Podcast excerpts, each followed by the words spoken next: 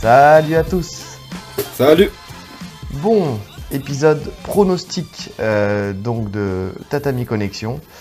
Avec aujourd'hui le combat qui va opposer Israël Adesanya et Marvin Vettori. Deuxième combat qui les oppose à l'UFC 263 qui aura lieu entre le 12, la nuit du 12 au 13 juin. Ah, un combat euh, qu'on n'attendait pas à la base. Il y aura eu- Le combat, il a lieu où? Il a lieu. euh, c'est une bonne question. c'est une bonne te mettre dans la question. merde. à Phoenix, À Phoenix, euh, donc il va renaître de ses cendres, c'est ça? Ça doit être ça. euh, Oui, non, c'est vrai que je prends jamais le, je, je prends jamais le lieu. C'est vrai. Lieu qui avait une importance en fait quand on était en confinement parce que tu avais l'histoire de la cage avec l'Apex ou, euh, ou pas. Mais, mais finalement, maintenant, c'est fini, c'est toujours la même cage. Euh, non, je crois pas. Parce qu'il y, a- il y a encore des événements qui ont lieu à l'Apex. Alors, pas les UFC euh, numérotés. Oui, mais comme. les Fight Night, je crois, qui ont lieu à l'Apex. Et euh, au niveau de la cage, je- il me semble, je veux pas dire n'importe quoi, mais que ça dépend de la commission. D'accord. Parce que nous, comme on fait que les UFC numérotés, donc euh, on n'est plus concerné par l'Apex, visiblement. Ouais, ouais. Non, mais là, de non, non, il me semble que c'est la grande cage, là. Donc en fait, tu avais décidé de perdre du temps. Ouais, exactement. J'ai- j'ai- J'aime voir la galère dans tes yeux. Eh ben, euh, mais en grand professionnel, je sais rebondir. Bon, ça y est, on peut commencer? C'est bon. On va commencer. Donc, euh, donc, on disait deuxième du nom. En grand professionnel, je reviens dans, sur mes rails. euh, parce qu'un premier combat euh, entre Marvin Vettori et Adesanya a eu lieu il y a quelques temps maintenant, dans les débuts euh, en fait, finalement d'Adesanya euh, à l'UFC. Un combat en trois rounds où euh, Adesanya avait gagné à la décision partagée cette, euh, Ouais. ce, ce combat-là. Euh, si on revient un petit peu sur le premier combat, parce que bon, ça, ça, ça, ça peut nous donner quelques éléments sur, euh, sur le deuxième, sur ce, qui peut, sur ce qui peut arriver ou non en fonction de leur évolution. En gros, on a un Adesanya qui a dominé les, les débats en boxe sur les deux premiers rangs, finalement, avec euh, Marvin Vettori euh, qui, euh, qui a réussi quand même à, à venir le clincher euh, euh, de temps en temps sur les deux premiers rounds. Et puis euh, finalement, pour le réussir à amener euh, Adesanya au sol sur le, sur le dernier round. Ouais. Deuxième round aussi, il l'amène. Hein. Et deuxième round aussi, oui, deuxième round aussi, il l'amène. ouais. Bah, c'est ça en fait qui fait que finalement, premier round dominé en boxe par, euh, par Adesanya. Deuxième round, ce qui est équilibré, c'est que tu as la boxe qui a été dominée par Adesanya, mais tu as, l'amené au sol de Vettori. Et troisième round, c'est l'amené au sol de Vettori qui fait qu'il a, qu'il a plus, euh, plus contrôlé le fight. Et, euh, et c'est ce qui a donné cette, euh, cette, euh, cette décision partagée euh, pour, euh, pour Adesanya. Ouais. Donc, euh, donc voilà, en sachant qu'on a vu quand même des choses intéressantes niveau boxe euh, de euh, vis-à-vis de Vettori. Non pas parce qu'il a une boxe extraordinaire, mais parce qu'elle est non orthodoxe et qu'elle a visiblement aussi perturbé euh, un petit peu Adesanya dans le sens où, euh, euh, finalement dans l'opposition de style, parce qu'on on sait que qu'une personne, un style peut aussi gêner un combattant, si exceptionnel qu'il soit, mais notamment avec, avec une chose qu'il faisait et qu'il ne fait plus trop. C'est euh, et après on va on va commencer de toute façon comme ça parce qu'on va parler de toute façon de la boxe de la boxe de Vettori et d'Adesanya mais c'était euh, son son high kick jambe arrière qui suivait avec son, son point arrière. En sachant que Ouais. que euh, Vettori étant gaucher. Donc c'était sa, sa, sa jambe sa jambe gauche qui euh, qui partait qui partait en high kick avec un retrait de buste souvent d'Adesanya parce qu'il il est très très habitué à, ce, à cette esquive là et quand il revenait de son retrait il prenait la gauche sans aucune puissance, puisque forcément, euh, il y avait pas euh, l'en- l'enchaînement faisait qu'il pouvait pas le sonner là-dessus, mais ça a déstabilisé en fait sa, sa contre-attaque. Ce qui fait qu'il ne pouvait pas en tout cas contre-attaquer derrière, et, euh, et c'est ce qui petit à petit aussi a pu amener euh, Vettori à prendre son ascendant aussi sur les phases luttées.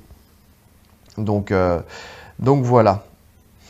Bon, avant de commencer, on va faire un petit euh, check de, de chaque, euh, chaque combattant, comme on a l'habitude de faire. Donc, Adesanya, 1m93, une envergure de 2m03. C'est 20 victoires pour une défaite. Ces 20 victoires, c'est 15 TKO. Ce qui Cinq est- décisions. C'est énorme, 5 décisions. Et sa défaite, c'est une décision. Donc, euh, bah, c'est sur son dernier C'est combat. son face dernier à combat contre Blachowicz. Blakovic. C'est ça Dans la caté du dessus. dans la caté du dessus, ce qui a son importance, euh, ce qui a son importance sur plusieurs points. parce que ça a donné des indications sur la marche à suivre pour le battre. Mais euh, ça a donné des indications aussi sur le fait que bon, bah, c'était la KT du dessus, donc ça ne présage pas aussi d'une de, victoire possible, enfin d'une défaite possible dans, dans, sa KT de prédilection, en tout cas notamment sur sa confiance. Ça n'aura pas entaché sa confiance sur, la, sur sa KT, de toute façon. Je pense pas. Ouais. Et ensuite, on a Marvin il a, à, il a 31 ans. Je, juste continue la. Ouais. Et il est, droit, il est droitier. Et il est droitier. Il est droitier, mais il peut passer d'une garde à l'autre très facilement. On pourrait même dire qu'il est ambidextre. Oui, très clairement, il a, il a autant de facilité en attaque et en défense, euh, à droite comme à gauche. Euh, Marvin Vettori, 1m83, donc 10 cm de moins, une envergure d'1m88. Donc sur le papier, bon, bah, forcément, c'est pas, c'est pas là-dessus qu'il aura l'avantage. 17 victoires, 2 euh, KO, 9 soumissions ce qui n'est pas rien, 6 décisions, et il a 4 défaites plus un draw, mais 4 défaites seulement à la décision. C'est un combattant qui n'a jamais, été finalisé. Euh, jamais finalisé et qui n'a jamais été mis KO. Et on va expliquer le pourquoi du comment, parce que finalement sa boxe, euh, qui n'est pas si orthodoxe, euh, enfin qui n'est pas orthodoxe, est très bonne en défense. En fait, il y a quelques petites choses qui fait qu'il est très bon en défense et qu'il prend peu de dommages. En plus d'avoir une bonne résistance et d'avoir une bonne mâchoire, parce qu'il parce qu'il en prend quelques-uns quand même. Ah, il est solide. Hein. Donc, euh, et il faut préciser par contre qu'il a été invaincu depuis Adesanya. Alors, il n'a pas affronté de très grands adversaires, mais, euh, mais par contre, euh, depuis, depuis sa défaite, en fait, il ne fait que, il ne fait que gagner. C'est ce qui l'a conduit en fait à ce title shot, en sachant que normalement, c'était pas lui qui était, qui était envisagé en premier lieu, c'était c'était euh, Whitaker. Mais bon, en tout cas, voilà, ça fait que il a, il a sa place pour, euh, pour aller chercher le title shot face à, face à Desania. Bah pour rebondir sur ce que tu dis, moi j'ai noté euh, le, leur cheminement après leur premier combat. C'est pas du tout la même chose. Hein. On a Vettori qui prend, donc qui a battu, parce qu'il n'a pas perdu, donc il a battu César Ferreira, Andrew Sanchez, Carl Robertson, Jack Hermanson et Kevin Holland.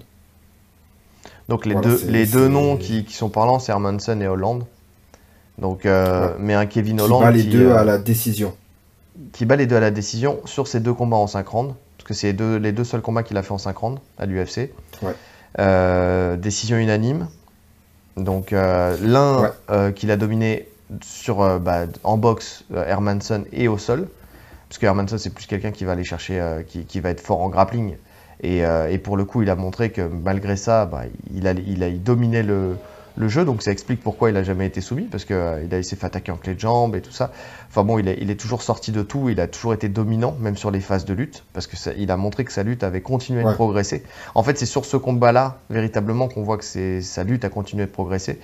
Et euh, Kevin Holland, bah, en fait, il a profité de, des comment dire, des indications euh, à suivre euh, pour le battre, puisqu'il sortait d'une défaite, justement, il s'était fait dominer en lutte, et bah, sa stratégie, très clairement, ça a été de faire la même chose.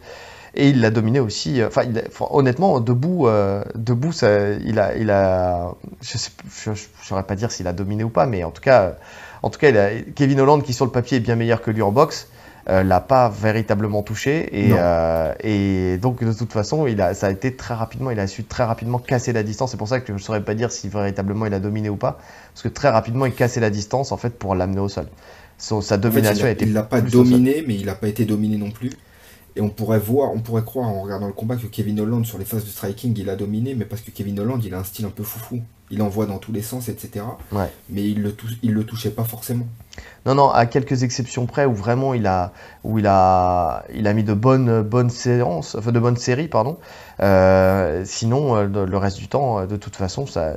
En fait, la boxe de, de Vettori, c'était plus pour casser la distance et, et venir au contact et, dominer au sol. Ouais, il, je, par round, il dominait entre 3 et 4 minutes sur les 5 minutes, ce qui est énorme. Ouais, mais ce qui est énorme. De toute façon, il y avait plus de phases au sol que de phases debout dans ce combat. Ouais.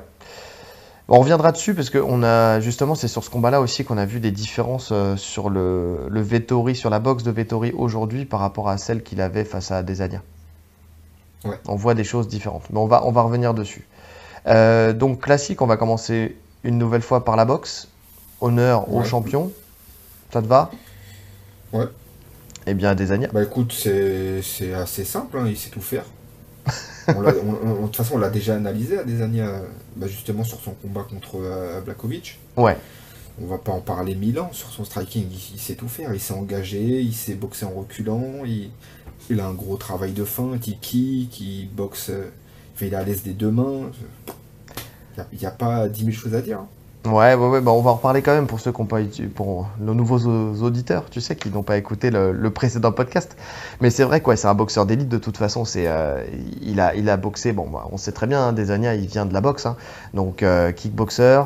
Euh, il a fait de la boxe anglaise aussi. Il a combattu dans les deux. Euh, il a 60. euh, Attends, combien, combien il a de victoires? Par contre, j'ai pas repris ses, euh, ses victoires en boxe. Mais en tout cas, il est, il est énorme. Il à 5-1 en anglaise. En kickboxing, il est. sais, euh, De toute façon, c'est simple, cumuler MMA, euh, boxe anglaise et kickboxing, il est à 100. Oui, c'est ça, mais je crois que c'est 100, soit. 100 Il, victoires. il a 75, euh, 75 victoires, je crois, en kickboxing, Ouais, c'est quelque chose comme ça. 5 victoires en boxe anglaise, et puis après le reste, c'est euh, c'est en MMA. Donc, euh, effectivement, comme tu l'as dit, il sait tout faire, quelle que soit la garde, en attaque et en défense, parce que, comme on avait dit lors, euh, lors du podcast face à Blakovic, souvent les gens qui arrivent à switcher de garde sont très bons dans leurs attaques, mais ils peuvent euh, mettre des, des brèches dans la défense, parce que c'est très compliqué de, gérer, parce que finalement, quand on change de garde, euh, les armes de l'adversaire s'inversent, et donc c'est des fois plus dur de, de défendre quand, quand les armes de l'adversaire s'inversent, forcément, parce que là où tu es fermé euh, dans, ta garde, dans ta garde, tu deviens ouvert quand tu, quand tu switches de garde. Lui, ça ne lui pose Ouais. aucun problème. Il est, il est très mobile, il a de- pff, des bonnes esquives de toute façon, des bons retraits de buste. Enfin, on sent qu'il est, euh, qu'il est, qu'il est vraiment très bon. Et sa, sa particularité, c'est qu'il sature les adversaires de feintes. Ouais.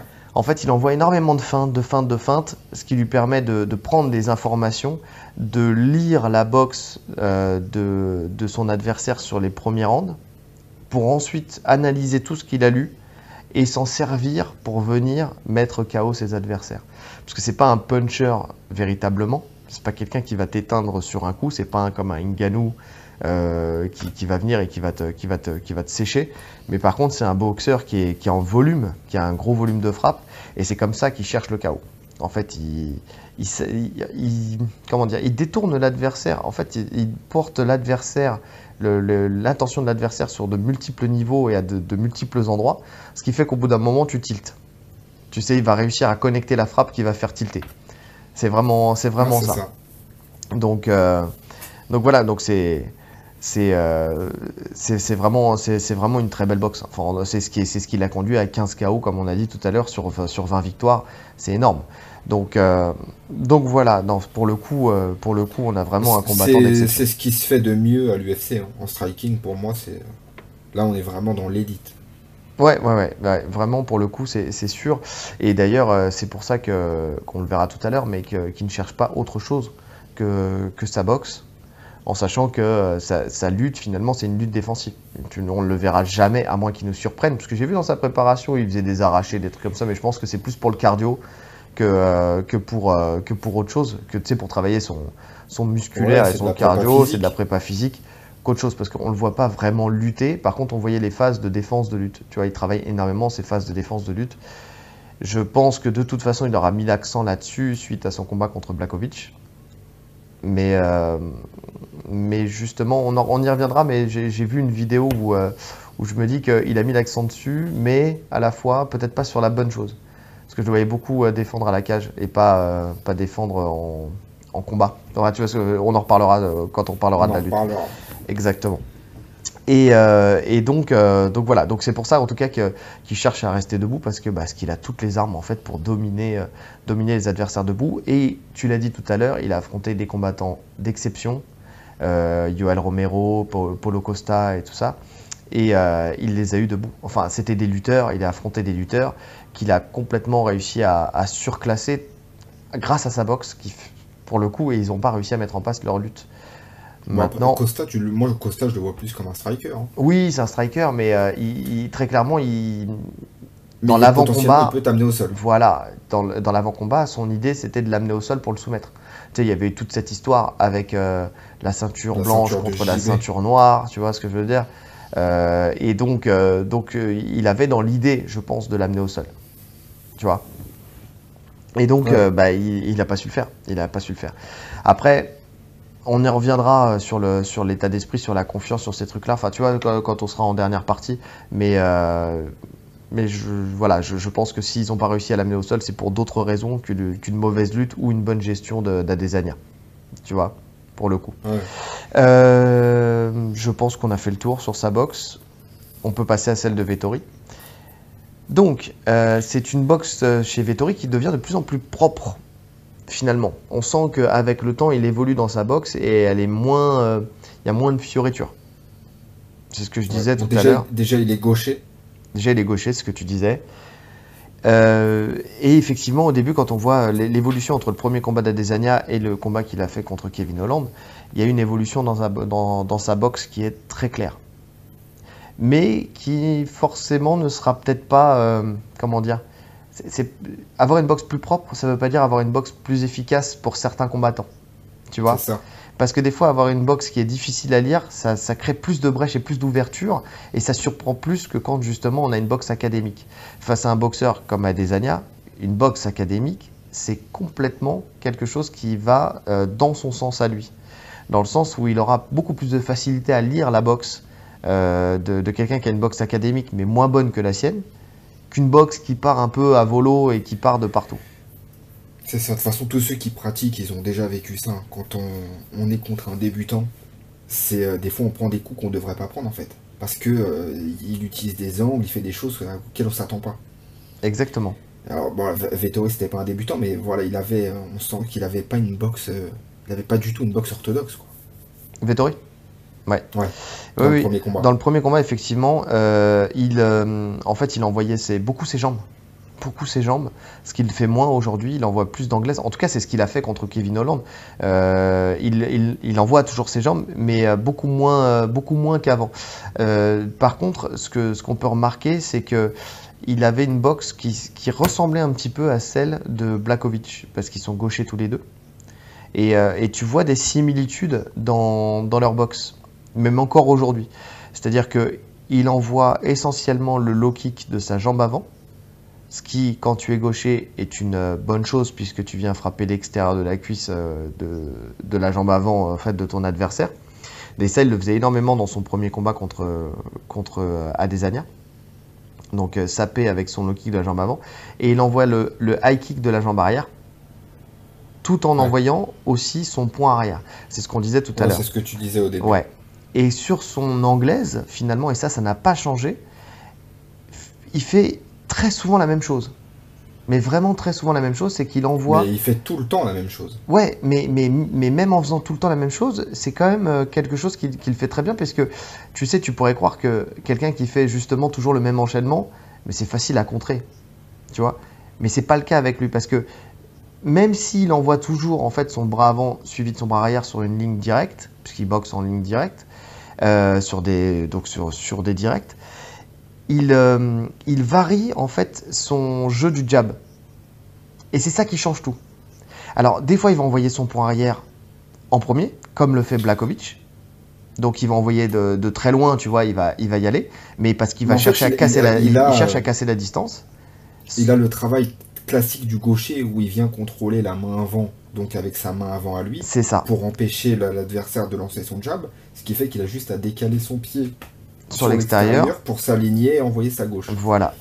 Mais le truc, c'est que ce qu'il fait intelligemment, c'est qu'il ne fait pas que ça. C'est-à-dire que soit il envoie le jab, soit il envoie un crochet, et son crochet, en fait, s'apparente au fait de chasser la garde. Finalement, c'est pas un vrai crochet, c'est il chasse la garde avec son crochet.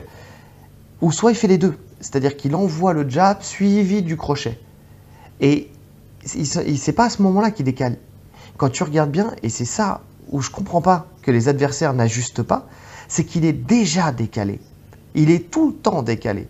Son pied avant est toujours à l'extérieur du pied, euh, du pied euh, avant de, l'adversaire. Ce qui fait que même quand il envoie sa, sa gauche seule, il touche quand même. En fait, son poing traverse la garde à chaque fois de ses adversaires parce que justement, il a ce léger décalage de corps qui fait que il, est, il ne touche pas la garde, il ne tombe pas dans la garde, il vient, il vient percuter l'adversaire.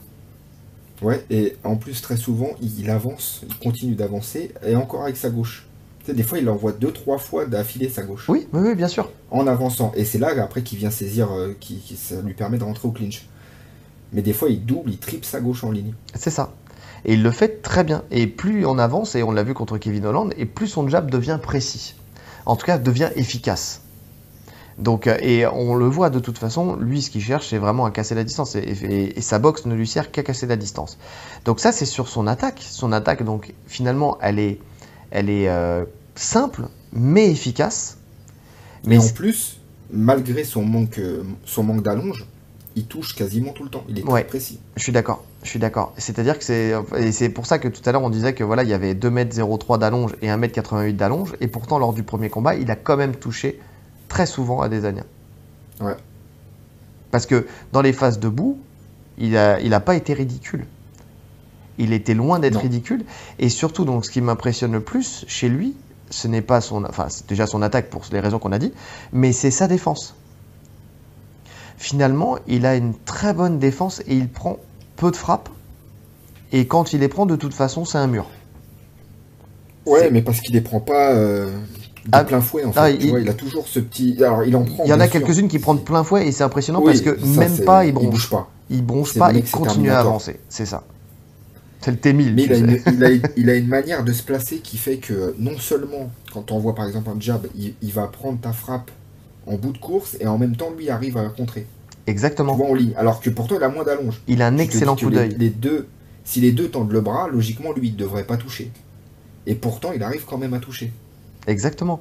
Non, non, il a un excellent coup d'œil. C'est impressionnant. C'est-à-dire que et, pas toujours de la même manière. Enfin, quand il fait quand il fait sa défense, c'est pas toujours la même. Soit il fait juste un retrait de la tête. C'est même pas un retrait du buste. C'est un retrait de la tête, ce qui fait que c'est pour ça qu'il arrive à contrer et que son allonge n'a plus d'importance, son manque d'allonge entre guillemets par rapport à un Desania n'a plus d'importance parce que quand tu fais un retrait du buste, il faut que tu repartes de loin. Ce que fait. Adesanya, souvent il fait un retrait du buste et il profite de son allonge parce qu'il peut repartir de loin puisque justement il a de l'allonge.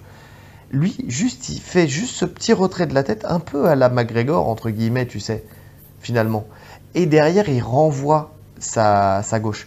Ou alors, il vient juste tourner euh, sa tête et présenter son épaule, ce qui fait que soit la frappe vient juste l'effleurer, soit elle vient percuter l'épaule, et derrière, pareil, il renvoie son, sa série d'attaques. Ouais. Et c'est super bien fait. Alors c'est vrai que effectivement il a pris beaucoup de low kick et tout ça, mais c'est un mec dur au mal, ça se sent, il est dur, il est et dans la durée il tient le choc. Et, et finalement quand on regarde en fin de combat, il n'est pas trop endommagé. Il en a, il a souvent le nez qui prend, tu vois, il saigne souvent du nez parce qu'effectivement il il peut pas toujours tout bloquer ou tout esquiver, tu vois, mais euh, mais il en prend pas suffisamment pour être KO. Et face à un- justement un Adesanya sur le premier combat, même si la boxe d'Adesanya. En fait, je suis partagé parce que la boxe MMA d'Adesanya, elle a progressé, mais sa boxe, elle n'a pas progressé, c'est toujours la même. Tu prends son premier combat, tu prends son dernier combat. Le mec, en soi, il a plus vraiment de choses à apprendre en boxe. Enfin, tu progresses toujours. En fait, ce qui fait sa force, c'est qu'aujourd'hui, il a, il a moins d'appréhension de, de la lutte. Ce qui fait qu'il peut développer sa, sa boxe plus facilement. Mais sa boxe, que toujours la dire. même. Sa boxe, c'est toujours la même. Sa boxe c'est toujours la même, mais du coup je pense qu'il s'engage un peu plus dans ses coups. Tu vois, il, a, il est moins sur le fait de forcément ressortir, et il a plus confiance en sa lutte, il sait qu'il peut défendre. Il sait que techniquement déjà de- contre Vettori au premier combat il pouvait défendre, il nous l'a montré. Là je pense encore plus, il a encore plus progressé. Ce qui fait que euh, sur ses coups je pense qu'il il est plus dur. Il, fera, il est plus ancré au sol, il frappe plus fort. Alors c'est la même boxe, Ouais. mais le fait qu'il le fait qu'il craigne moins le- les, les amener, ça, ça change pas mal de choses. Ouais, ouais, non, je suis, euh, je suis, je suis, je suis d'accord. Je suis d'accord. C'est ça qui, qui, qui changera tout en fait dans ce deuxième combat. Euh, mais, euh, mais à la fois, ouais, comme je te dis, il n'y a pas de, il y a, il y a- il y a- il y a pas eu de gros changements. Donc, euh, je pense que si, si jamais il n'arrive pas à connecter durement, parce que finalement, comme il l'a pas énormément touché Vettori, s'il n'arrive pas plus à le connecter avec sa boxe, tu vois, enfin parce que parce que il serait gêné par les esquives de Vettori euh, ça ne changera pas grand chose en, en soi. Tu vois, en tout Ouais. cas sur le fait de le mettre KO. Tu vois, d'avoir plus de chances de le mettre KO. Et, euh, et qu'est-ce que je voulais dire euh, sur sur, euh, bah, je ne sais plus, ça reviendra. Euh, donc euh, plus, plus forcément de chances de, de, de le mettre KO, on verra. Et d'ailleurs, on l'a vu aussi face à face à Blakovic. Enfin, tu sais, tu, tu sens que face à des gauchers, tu sais qu'il boxe. euh, peut-être qu'il a aussi un peu plus de mal, tu vois. Même s'il change de garde et tout ça, il a peut-être un peu plus de mal parce que quand tu regardes sur un des, des gauchers qui sont en, en ligne directe comme comme Blakovic, il a quand même pris beaucoup de dommages. Alors après, c'était pas la même allonge, c'était pas la même puissance, tu vois ça, ça joue. Donc euh, donc c'est pour ça que j'ai hâte de voir aussi face à Vettori euh, ce que ce que ça va donner. Mais à Après, il y, a- il y a un autre point, pour revenir sur Adesanya, quand Ouais. on parle un peu des deux là, tu disais au début que c'est euh, le mec analyse tout, c'est un ordinateur. Quoi. Ouais. Le fait qu'il ait affronté déjà Vettori, ça change pas mal de choses. Parce que Vettori en soi, on- il a progressé sur les, les choses qu'on a énoncées, mais foncièrement, il va faire la même chose en fait. En tout cas, en striking, il va faire plus ou moins la même chose. Tu vois, son travail Oui, de la sûr. ça va, être, ça va être le même. Mhm. Adesanya, je pense qu'il le sait, il a travaillé en conséquence, il n'y a pas de surprise dessus. Donc il a cet avantage, et en plus, je pense qu'au niveau du punch, il va clairement plus le respecter. Je pense qu'il sait qu'il il a, il a pris ses frappes de toute façon, il sait qu'il peut plus ou moins les encaisser. Oui, bon, mais ça je pense qu'il l'avait compris déjà dans le premier combat. Enfin, honnêtement, euh, je- enfin même, même il suffit de regarder son palmarès de KO. Euh, Enfin, tu vois, et je crois qu'il en a pas mis depuis. En fait, je crois que c'est dans, ses- dans les victoires. Je crois qu'il avait déjà ses deux KO quand il a affronté euh, quand il a affronté Adesanya. Je suis pas sûr qu'il ait mis KO. Oui, oui. Et non, ouais, non, non, il a pas mis de euh, KO. Il a eu mis des que soumissions. Des décisions après Adesanya, juste une, déci- juste une soumission. Une soumission, ouais, voilà, c'est ça. Donc, euh, donc il était déjà au courant du fait que ce soit pas un puncher. Et c'est ça que, que je voulais dire, parce que tu parlais tout à l'heure, il a su défendre sa lutte, euh, il a su défendre la lutte au début. Euh, là, on va venir à la partie lutte. Vettori, de toute façon, enfin, si t'as plus rien à dire sur la boxe de, de Vettori, mais. euh, Non, mais en tout cas, bon, si on doit donner le point pour le striking, c'est Adesanya. oui, de toute façon, pense il a pas- n'y a, pas de débat. Il n'y a pas de débat. Euh, et le, le seul truc que j'ai dit, pour ce combat, moi, j'ai dit avantage à Adesanya, mais attention, les dégâts ne seront peut-être pas suffisants, tu sais, pour le mettre KO, à cause de sa défense. Tu vois, voilà. Ouais. Mais euh, donc, euh, on, va, on commencera avec la lutte d'Adesanya, mais juste pour finir sur, euh, sur ma, ma lancée, euh, Vettori a su, a su euh, faire évoluer sa lutte dans le combat. C'est-à-dire qu'au début, il défendait sur des. parce qu'il essayait de, de clincher à la cage et de faire des crochetages. En fait, il s'est dit voilà, faut que je le colle, je vais le crocheter. Et après, il a changé sa lutte et il est descendu dans, dans les jambes. Tu vois Ouais. et, euh, et en fait, il a, il a profité, il a lu les déplacements d'Adesanya. Et ce qui a fait qu'il il a changé son timing sur sa lutte et qu'il a réussi à l'amener au sol. Donc, c'est-à-dire que Vettori aussi, dans sa lutte, il a une intelligence et, qui et il sait ajuster dans le combat. Je, je pense que, que, euh, que Vettori quand même analyse aussi les combats. Tu sais, c'est- il a peut-être pas le meilleur euh, fight IQ du, du game, mais je pense pas que ça soit un mec bête et méchant. De toute façon, t'arrives pas là, t'arrives pas dans le top 3 d'une catégorie euh, en étant euh, bête et méchant et en faisant toujours la même chose et en ne sachant pas faire évoluer ton jeu euh, d'un combat à un autre, même dans le même combat. Tu vois ce que je veux dire? Non, c'est sûr. Oui, bien sûr. donc, la lutte. Adesanya, mon cher Adesanya. Pas la peine de parler de ses attaques. Il n'y en aura pas. Bah, c'est ça. On va parler de, de sa lutte défensive. Exactement. Qui est très bonne. Et qui, de- qui est bien meilleure de, de combat en combat. Ouais, bah en fait, il a la parfaite palette du striker qui se met au MMA et qui, euh, qui défend les amener au sol, quoi. Donc ça commence par des super déplacements, parce que c'est sa première ligne de défense, en fait. hein. Ouais. C'est son travail de déplacement. Après, il a tout son travail où il vient euh, quand l'adversaire rentre avec l'avant-bras au niveau de la gorge pour désaxer. Il a le travail, euh, il a bien compris le système des underhooks, les bras sous les aisselles pour, pour sortir. Pour sortir Donc, et pour empêcher l'adversaire de descendre au niveau des hanches. Il, Ouais, a- arrive Euh, très bien en fait à remonter l'adversaire euh, pour, euh, pour qu'il reste en ligne haute et pour ensuite pouvoir justement avoir la mobilité pour, pour bouger à droite à gauche. Et pour pas qu'il ferme le body lock, qui, qui ferme ses mains dans son dos, en fait. Le fait d'avoir les deux bras sous les aisselles, ça l'empêche de fermer les mains dans son dos. Là où Vettori est très fort d'ailleurs. Oui. Et donc, il a, en fait, c'est ça. C'est, il, est, il est excellent en défense. Alors, c'est pas un lutteur olympique, mais ce qu'il fait, il le fait très bien. Exactement. Euh, le, truc, c'est que par contre, ce qu'on remarque, c'est que euh, en fait, il est très fort, mais toutes ses défenses de lutte sont sur de la mobilité.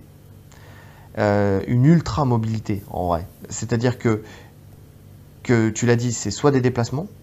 Quand il est collé à la cage, il va chercher en fait à, à faire du droit de gauche, tu vois, enfin vraiment à, à orienter l'adversaire, par exemple, en, le, en, poussant à droite pour ensuite tourner à gauche et ensuite pouvoir s'échapper. En fait, il cherche à, euh, sortir du ring, en fait. Hein, c'est vraiment ça. Et quand, euh, quand il est amené, il va rouler, il va faire des scrambles en fait où, euh, où il va chercher en fait à rouler. Tu sais, à faire des roulades, des trucs comme ça pour avec son, sa grande envergure faire lâcher les bras et pouvoir se relever. Il va chercher à fuir. En gros, tout est dans le déplacement. Tu vois, tu ne verras pas forcément faire un sprawl.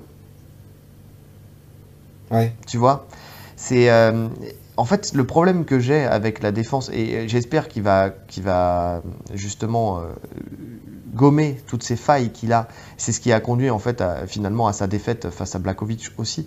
C'est que je pense que quand plus le combat est dur face à un lutteur qui, qui va après va le harceler, plus euh, il a des chances de, de tomber parce que la barre d'énergie va descendre et euh, parce qu'au bout d'un moment, il n'aura plus la capacité de défendre. Étant donné que tout est dans, dans le, la mobilité, il a besoin d'être frais. Tu vois? Et, euh, Ouais. et donc, euh, donc je, je pense que sur du long terme, au bout d'un moment, on va, en fait, on va entamer ses défenses de lutte, on va entamer ses défenses de lutte, et surtout quand il se fera amener au sol, plus il va être fatigué, et moins il va réussir à se relever. Parce que même au sol, quand tu regardes bien, c'est pour se relever, il est, euh, il est encore une fois dans la mobilité. Il va chercher à faire euh, un petit crochetage en papillon. En fait, il, il- il- il crée une action-réaction qui lui permet de fuir. Tu vois? Mais ça, ça ne marche que quand tu es frais. Et le problème que j'ai avec Adesanya, et qui, euh, je pense que si c'est capté par un adversaire qui a la capacité de, de, de bloquer à- à- à- au- assez sa boxe, en fait, pour pouvoir le mettre en place, et d'avoir une assez bonne lutte pour pouvoir le mettre en place sur du long terme, en plus sur- surtout sur des combats en synchrone, c'est que tout est énergivore dans son style. Alors il est toujours très bien préparé physiquement, mais tout est énergivore. Sa boxe, il est tout le temps en déplacement. Tu vois, il fait beaucoup de mouvements de tête, il se déplace à droite, à gauche, il recule, il fait des, euh, des déplacements en L, tu vois. Il revient, il avance, il recule, il fait beaucoup de feintes. Ce qui fait qu'il il- il met beaucoup d'énergie dans sa boxe. Ouais, il est tout le temps en mouvement, il kick beaucoup en Il plus. kick beaucoup. Il kick, ça, dé- ça dépense beaucoup d'énergie. Voilà, mais là il est encore à l'aise parce que c'est un style qu'il connaît. En fait, on est toujours, on a toujours un meilleur cardio dans le style qu'on domine. Tu vois, un lutteur, il pourra faire 5 rounds à lutter, ça lui posera pas de problème. On l'a vu, Vettori, Hollande. Il a fait 5 rounds de lutte et même si, comme tout combattant au bout de 5 rounds, il était essoufflé, euh, il a tenu ses 5 rounds en lutte. Un il boxeur, hein. voilà, un boxeur, il va faire 5 rounds en boxe, ça va pas poser de problème. Mais si quelqu'un arrive à le coller à la cage et à le fatiguer et après à l'emmener et après à le, au fur et à mesure, même si au début dans les premiers rounds il, il se relève, au fur et à mesure il se relèvera plus et c'est ce qui s'est passé. Je pense qu'il y a le poids qui a joué contre Blakovic, mais je pense aussi que il a été intelligent de, de le coller à la cage euh, pour le- l'épuiser dans les, dans les premiers rounds, dans les trois premiers, pour l'emmener ensuite dans les deux derniers. Et une fois qu'il arrivait à l'emmener dans le timing, c'est-à-dire là pour le coup c'était plus collé à la cage, mais c'était sur, euh, sur de la réaction à une phase soit que lui avait engagé en boxe, soit que Adesanya avait engagé en boxe. Et une fois que c'était au sol, la pression qu'il mettait faisait que il ne pouvait plus se relever parce qu'il était mobile, Blakovic, sur son sol. Tu sais, il a, il, il passait la demi-garde, mais sans, sans trop en faire. C'était plus, euh, c'était plus euh, euh, ajuster ses contrôles pour pouvoir continuer à frapper. Il n'a pas cherché à le soumettre. Finalement, je pense pas qu'on verra forcément un Adesanya qui, qui se fera soumettre, mais qui se fera dominer sur du grand and pound. Tu vois? Ouais, je, ouais, je suis assez d'accord. et, et c'est ce qui s'est passé quand tu regardes Vettori contre Hollande. C'est ce qui s'est passé. Il n'a pas cherché à le soumettre. Il a cherché parce que pareil, Hollande, il est pareil, il est, très- il un peu longiligne comme Adesanya, donc il prennent appui sur la cage, il se retourne, il cherche à, créer des espaces en fait euh, grâce à leur envergure pour essayer de se relever. Et très intelligemment, il passait de la garde en pression à la demi-garde et il balançait du grand end et du grand end et du grand end sans chercher forcément à le finir. Mais finalement, en fait, tu as l'impression que tout le monde s'est un peu euh, inspiré de d'Ousmane, de Kamaru Ousmane. Quand tu regardes au sol, finalement, Vettori, sur son combat ce contre Hollande, il fait exactement ça. Il vient, il amène au sol, grand and pound. Quand euh, Kevin Holland il commence à se relever, il continue à rester au contact, il le ramène au sol. Il est dans la garde, il passe juste la demi-garde, grand and pound. Il cherche même pas à aller plus loin que la demi-garde. Juste ce qu'il faut pour fatiguer et épuiser et créer du dommage, du petit dommage, tu vois. Mais il y a quand même le médecin qui a été voir son œil et tout ça. Et ça, c'est pas debout qu'il lui a fait, c'est au sol. Tu vois? Donc, euh, donc le problème, c'est qu'avec les défenses en lutte d'Adesanya, même s'il est très très euh, prêt physiquement, quelqu'un qui ne respecterait pas sa boxe, et on y reviendra après, toujours, je le garde pour après ça, mais euh, quelqu'un qui respecterait pas sa boxe et qui avancerait sur lui, qui chercherait forcément à l'amener au sol, peut sur 5 rounds le fatiguer au point qu'il n'ait plus la, possibilité, la barre d'énergie pour pouvoir d'une part défendre la lutte et encore moins se relever. Ouais. Tu vois? C'est vrai. Donc, euh, donc voilà. Donc il faut espérer qu'en fait le, le- le combat, son précédent combat, lui ait permis de corriger ses failles. Mais étant donné qu'il combat très ré- fréquemment, en fait, il combat très régulièrement. Quand tu regardes bien euh, Adesanya. Ouais, il combat beaucoup à des années. Et est-ce qu'il a vraiment le temps de prendre le temps, tu vois, de corriger ses erreurs? C'est ce que je me suis dit. En fait, c'est- je me suis dit, ouais, il va, il va en profiter. Il a, il, a perdu parce qu'il s'est passé ça. Les autres vont s'en servir, vont s'appuyer dessus. Mais est-ce qu'il a pris le temps véritablement de corriger ça?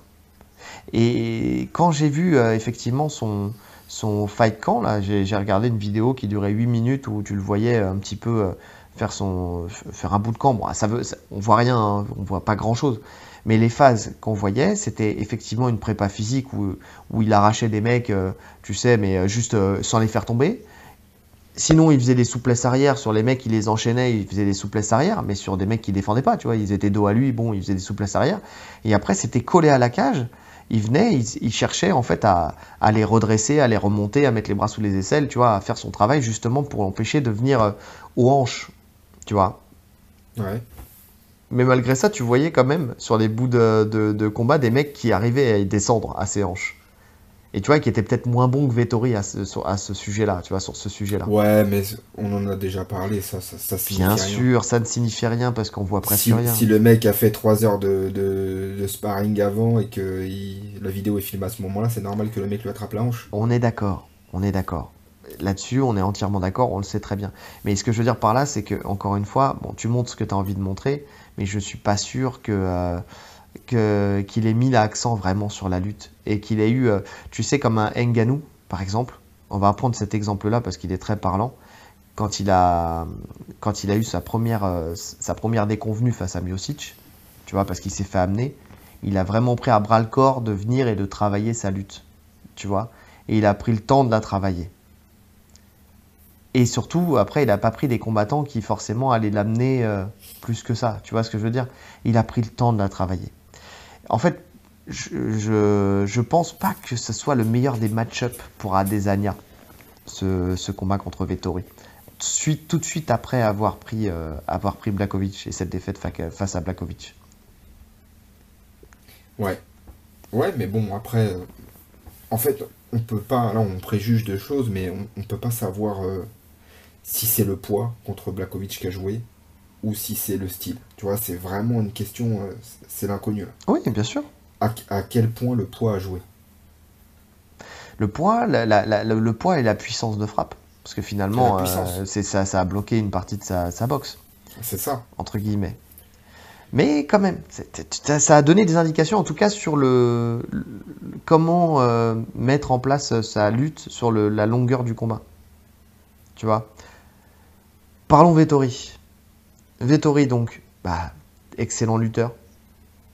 Tu vois, pour le MMA, hein, Ouais. toujours une- encore une Ouais, fois, c'est, euh, c'est, euh, on parle quand on dit excellent lutteur, euh, je dis pas qu'il ira faire les Jeux Olympiques en lutte, mais en tout cas pour du MMA, euh, force est de constater que chaque adversaire qu'il a affronté, il l'a mis au sol. Ouais. Là-dessus, il n'y a, pas- y a pas de secret. Euh, en fait, il a, il- il- il- pourquoi une lutte en MMA Parce qu'il avance avec sa boxe, comme on a dit tout à l'heure, pour venir ceinturer l'adversaire à la cage. Finalement, il met énormément de pression. C'est en fait, c'est un combattant qui recule jamais. C'est un pitbull. C'est un truc qui m'a marqué quand, quand j'ai revu ses combats, c'est que soit il avance, soit il reste à sa place, mais il recule pas. Il a beau prendre le parpaing le plus fort du monde, il ne recule pas. Il avance. Il a un orgueil de fou. Il est vraiment, il est dans son truc où, où son objectif c'est de venir et c'est de te coller à la cage. Il va venir, il va te coller à la cage. Tu vois, c'est vraiment ça. Et quand il fait un retrait, c'est un, il va pas reculer, il va faire un retrait et il va continuer sa marche avant. Et il l'a fait face à, face à Adesanya lors du premier combat et il a continué à le faire face à ses autres adversaires. C'est épuisant hein, de combattre un mec comme ça. Mais bien sûr, bien sûr.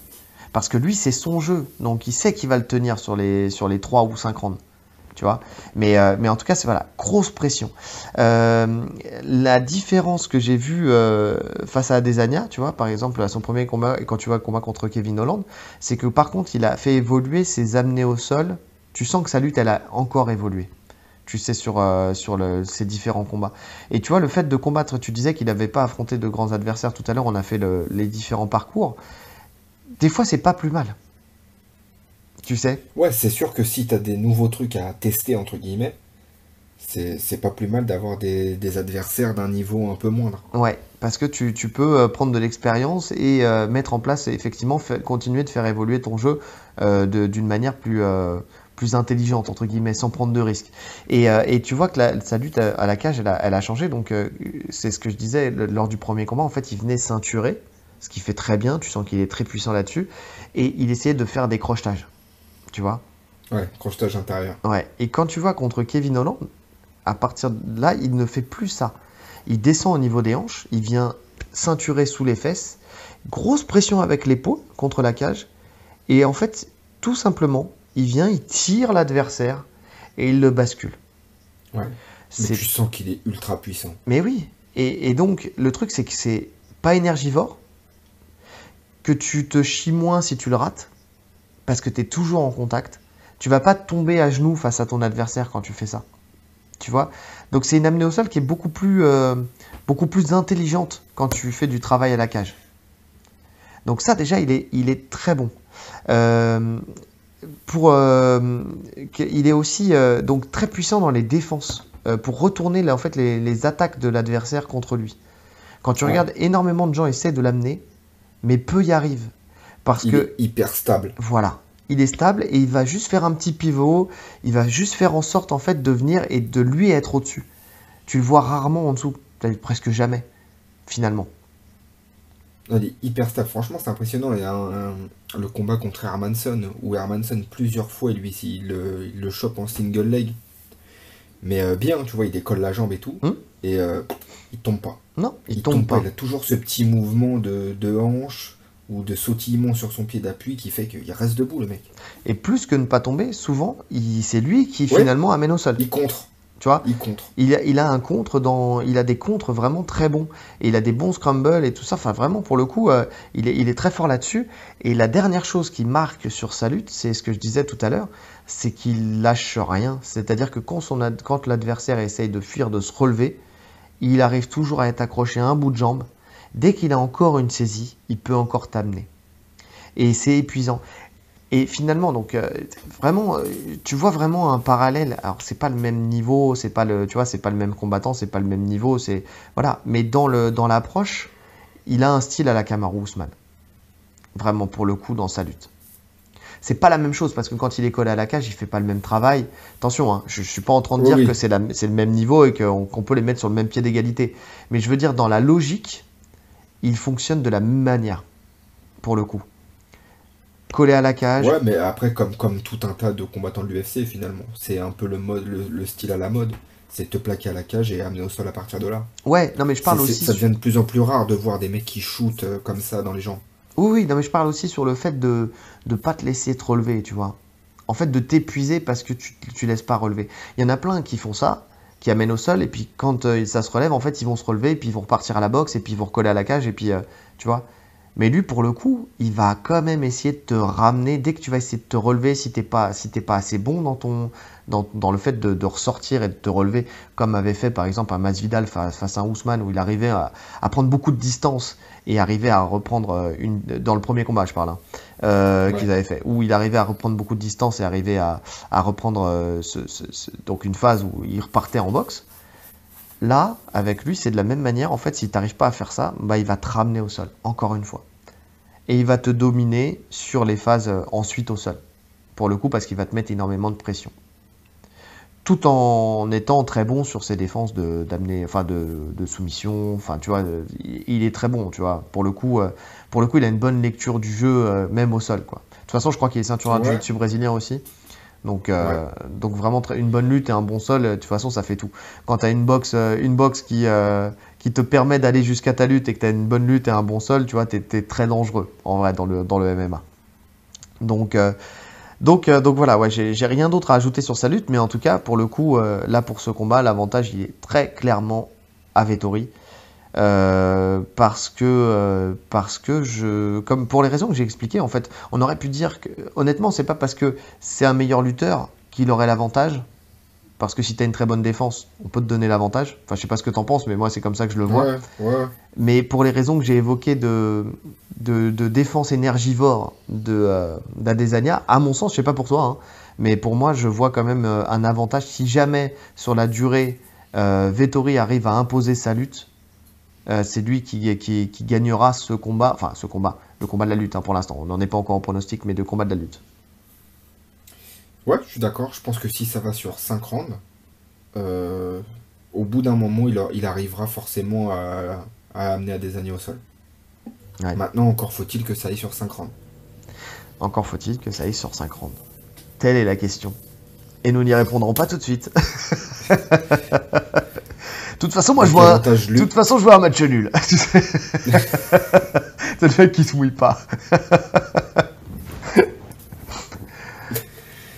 Avantage lutte, Vettori. Ouais, passons au sol.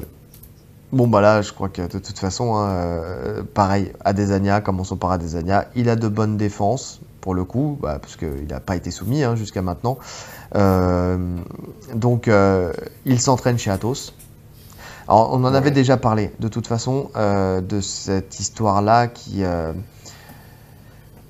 Adesanya a dit, euh, on va le redire là, puisqu'on l'avait déjà dit, mais qu'il avait hâte qu'on l'amène au sol pour montrer son niveau au sol. Bon, bah ça c'est fait. et pour le coup, euh, bon, bah il a rien montré de spécial. Euh, moi, je l'avais dit de toute façon quand on avait fait le précédent, précédent pronostic et la précédente je pense que tous les gens qui suivent plus ou moins le MMA s'attendaient à ça, tu vois. C'est de l'intox. On sait qu'il n'est pas, il pas au niveau, c'est pas un super grappleur. Par contre, il a une excellente défense, ça personne ne peut le nier. Sinon, il serait déjà fait finaliser. Il est très difficile à toucher, même au sol. Tu vois, il prend peu de dégâts. Au niveau du grand endpoint, il bloque bien. Il se relève bien. Tant qu'il a de l'énergie, il se relève bien. Tant qu'il a de l'énergie. Voilà, il y, a toujours cette notion d'énergie, mais tant qu'il est, euh, tant qu'il est assez frais, c'est très difficile de le maintenir. Tu sais, il va se, il va, il va jusqu'à la cage. Dès qu'il a le dos à la cage, on l'a vu contre Vettori dans le premier combat. Dès qu'il a le dos à la cage, il se relève tout de suite. Mais vraiment avec une facilité euh, c'est bluffant. dès qu'il est assis à la cage, il se relève. Non, mais il est en fait, au-delà d'être explosif et tout, alors ça, paraît bizarre avec son physique longiligne, mais il est extrêmement puissant. Il est super puissant. Parce qu'on voit quand Vettori est au contrôle à la cage contre lui, il a, dès qu'il rentre un bras sous l'aisselle, il le renverse très facilement. Et pourtant, Vettori, c'est un bloc. Ouais, bien sûr. Bien sûr. Donc il est, super puissant à Desania. Ouais, mais les combattants longilignes puissants, tu vois, tu as un John Jones qui est pareil dans le même cas de figure, tu vois, qui est longiligne et qui, peut développer beaucoup de puissance aussi, tu vois. Ouais, je suis d'accord, euh, mais John Jones, il a aussi, là, il, a, il est quand même très technique en lutte. Tu vois, c'est un lutteur. Donc il a aussi cette faculté technique en plus d'Adesanya. T'en parlais tout à l'heure. Ouais. Adesanya, ce qu'il fait, ça, il joue beaucoup sur son, finalement, sur ses capacités physiques. Jones, en plus des capacités physiques, il a la technique en lutte. Il a le bon placement parfait, etc. Adesanya, tu sens que physiquement, c'est super fort quoi. Des fois, il juste il prend son appui sur le pied quand il est dos à la cage, il se relève limite sur une jambe, alors que le mec met tout son poids sur lui, il se relève. Oui, mais par contre, attention, je pense aussi que, euh, que Adesanya ne, ne, concentre son travail en lutte que sur sa défense et que de fait, il est aussi très technique parce que ce qu'il fait, c'est ses aptitudes, mais c'est très précis. Tu vois ce que je veux dire? C'est-à-dire que techniquement, c'est aussi très pointu. Tu vois, donc euh, je pense sincèrement qu'il a une très bonne euh, défense, euh, même technique, sur ses défenses de lutte. Oui, juste... de toute façon, s'il si, serait mal placé, si c'était que de la force, il se ferait amener. Bien sûr, la, force, au bout d'un moment, ça, ça, ne fait pas tout. Maintenant, on a vu que, que quand même, il, avait des failles techniques, ce qui fait que malgré la fatigue, que contre quelqu'un qui était plus lourd, Tu vois, par exemple, contre Blakovic, il n'a pas su, euh, il a pas su euh, justement avoir la technique suffisante, parce que quand, quand t'as pas la force, t'as la technique. Il n'a pas su avoir la, technique suffisante, bon, sachant que Blakovic aussi est un monstre de technique euh, au sol et en lutte, tu vois, mais, euh, bon, euh, voilà, il n'a pas, pas su mettre en place euh, ses sorties. Euh, donc voilà, mais donc ouais, pour revenir à Athos, en tout cas, comme je l'avais dit dans- lors du premier podcast, effectivement, c'est de la com. Effectivement, quand tu le vois, tu, le vois tourner avec, euh, avec l'élite euh, de, chez Athos qui le laisse tourner, mais tu vois que les mecs jouent avec lui. Enfin, il a un niveau, je comme j'avais dit, parce que voilà, pour ceux qui n'avaient pas entendu le premier podcast, il est ceinture violette de jiu-jitsu brésilien, il la mérite, mais il mérite une ceinture violette de jiu-jitsu brésilien, non compétiteur jiu-jitsu brésilien. Donc, euh, si vous pratiquez, vous savez très bien que, les, et de toute façon, quelles que soient les disciplines, que ce soit en judo, que ce soit en jiu-jitsu brésilien, que ce soit dans n'importe où où il y a un système de grade, un compétiteur d'élite dans une, dans, dans une discipline et un pratiquant lambda, entre guillemets, même si lui, euh, c'est un combattant pro en MMA, C'est pas, c'est pas, c'est pas la discipline, c'est pas pareil. c'est pas, c'est voilà, c'est pas la ceinture n'aura jamais la même valeur. Vous prenez une ceinture bleue compétiteur en jiu-jitsu brésilien et un ceinture marron, même noire. Je, je vais même aller, aller en bleu ou violette et contre un ceinture marron ou noire non compétiteur, vraiment loisir, qui vient, qui s'entraîne. Il aura mérité sa ceinture marron, sa ceinture noire parce qu'il aura la technique pour. Mais ça sera un monde avec un mec qui ferait les worlds en, en bleu ou violette, euh, tu sais, et qui serait champion world bleu ou violette euh, en. tu- Ouais, c'est pas du tout le même niveau. Donc, euh, il y a qu'à mettre, ne serait-ce que n'importe quel combattant de l'UFC. Par exemple, c'est l'exemple qui me vient en tête, mais Tyrone Woodley, il a eu sa ceinture noire là quand il était champion. oui, quand. euh, tu le mets, ouais. tu, voilà, tu le mets euh, dans une dans une compétition BJJF, tu le mets au World en bleu. Pour moi, il est pas, il, tu vois, il fait rien du tout. Ouais, non, mais, mais très clairement, très clairement. Donc euh, c'est pour ça d'ailleurs que quand on voit les combattants de, de MMA combattre, euh, combattre, ils combattent au Naga. tu vois Ouais. ce que je veux dire? Parce que parce qu'effectivement, c'est c'est c'est au niveau, tu vois, voilà, ils peuvent affronter de très bons combattants, mais euh, mais ça reste à leur niveau. Ils vont pas faire un, un circuit BJJF. Donc euh, donc voilà, donc il mérite sa ceinture violette, il est bon au sol, euh, voilà, il l'a prouvé, il fait de belles choses mais ça reste un combattant lambda, enfin ça reste un, un mec lambda, donc c'est-à-dire qu'une ceinture noire de jiu-jitsu brésilien en MMA et une ceinture violette, là on retrouve en fait le niveau finalement de, de, de logique, enfin tu vois ce que je veux dire? Une, Ouais. une ceinture noire euh, qui, qui ferait du MMA et une ceinture violette qui ferait du MMA, bah, ça serait une ceinture noire et une ceinture violette. Quoi. C'est, c'est- L'un serait, sur le papier en tout cas, meilleur que l'autre. Donc, euh, donc voilà.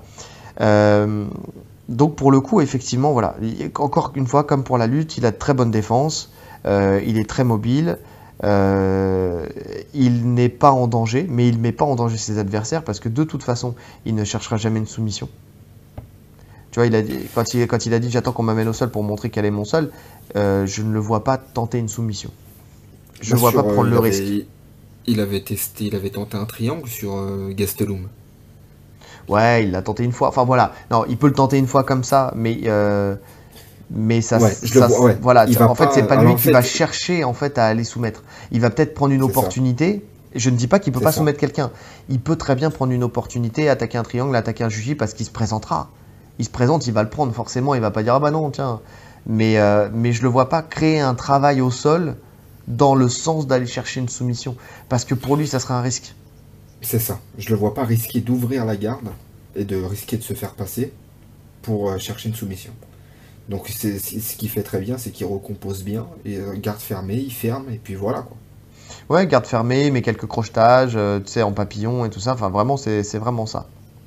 Donc, euh, rien de spécial à dire sur son sol, euh, à part qu'il a effectivement une bonne défense. Et, euh, pareil, en fait, je ferai la, même, remarque, comme j'ai dit tout à l'heure pour, la lutte, c'est que une fois fatigué, on a vu que bah, ses défenses, elles devenaient nulles, puisqu'on a même vu face à Blakovic dans le dernier round qui- qu'il a réussi à se faire prendre la monte et que là, il a pris un grand endband. En fait, il n'aurait pas fallu beaucoup plus de temps, parce que là, je pense qu'il aurait été finalisé par TKO. En fait, Ouais. c'est parce que c'est vraiment arrivé en toute fin de cinquième round, mais euh, je pense que une minute de plus et, euh, et ça finissait pas à la décision, pour le coup. Ouais, je pense aussi. Quant à Vettori, si t'as plus rien à ajouter, Non, bah Vettori, euh, Vettori, comme tu as dit, hein, c'est un peu le même style que, que Ousmane, dans le sens où c'est contrôle. Ouais. En fait, c'est rien de fou, mais c'est solide. Voilà. Grosse pression. Bon, après, il a, il, a quand même soumis 9 fois. Hein.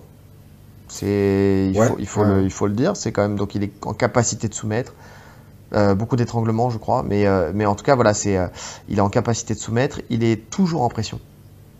Ouais. Toujours. En fait, en fait, il a le même. En fait, les deux ont le même style en lutte que euh, leur lutte et leur sol, c'est la même chose. Ouais. Tu vois, en lutte, il est en pression constante au sol, c'est la même chose. Et à des années, on a parlé de ses défenses. C'est le même principe qu'il applique au sol, en lutte et au sol. Exactement.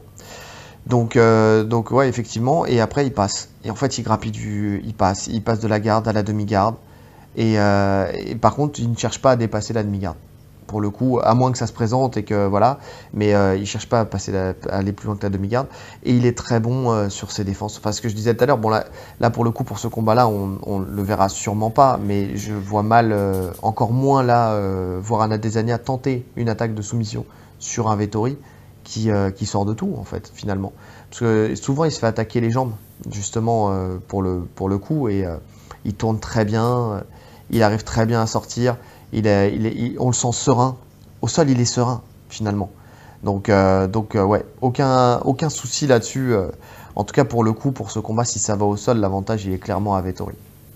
Ouais, ouais. Mais tu parlais de la demi-garde. La demi-garde, c'est clairement la position des, lutteurs, en fait. Oui. C'est la position dominante par excellence pour eux. Parce que tant qu'ils sont dans la garde fermée, il y a quand même ce petit risque de soumission. Oui. Où il y a le, travail sur les triangles, les jugies, etc. Même si j'y crois pas venant d'Adesanya, mais il y a toujours cette possibilité. Alors qu'en demi-garde, il n'y a, y a plus rien en fait. Ça, ça devient très compliqué en demi-garde. Bien sûr. Il peut lui mettre la pression comme il veut en contrôlant le haut du corps. Quand il veut se redresser, il, a, il peut mettre des coups de coude, il peut frapper. Euh, passer en, en la side control, c'est une position qu'on voit, qu'on voit plus trop en MMA. Parce que déjà, c'est très difficile de contrôler un mec en side control. Et c'est très difficile de frapper, en fait, finalement. C'est ça. C'est ça. En fait, tu vas mettre des frappes qui n'auront pas d'envergure. C'est ce que j'avais déjà expliqué lors d'un précédent podcast.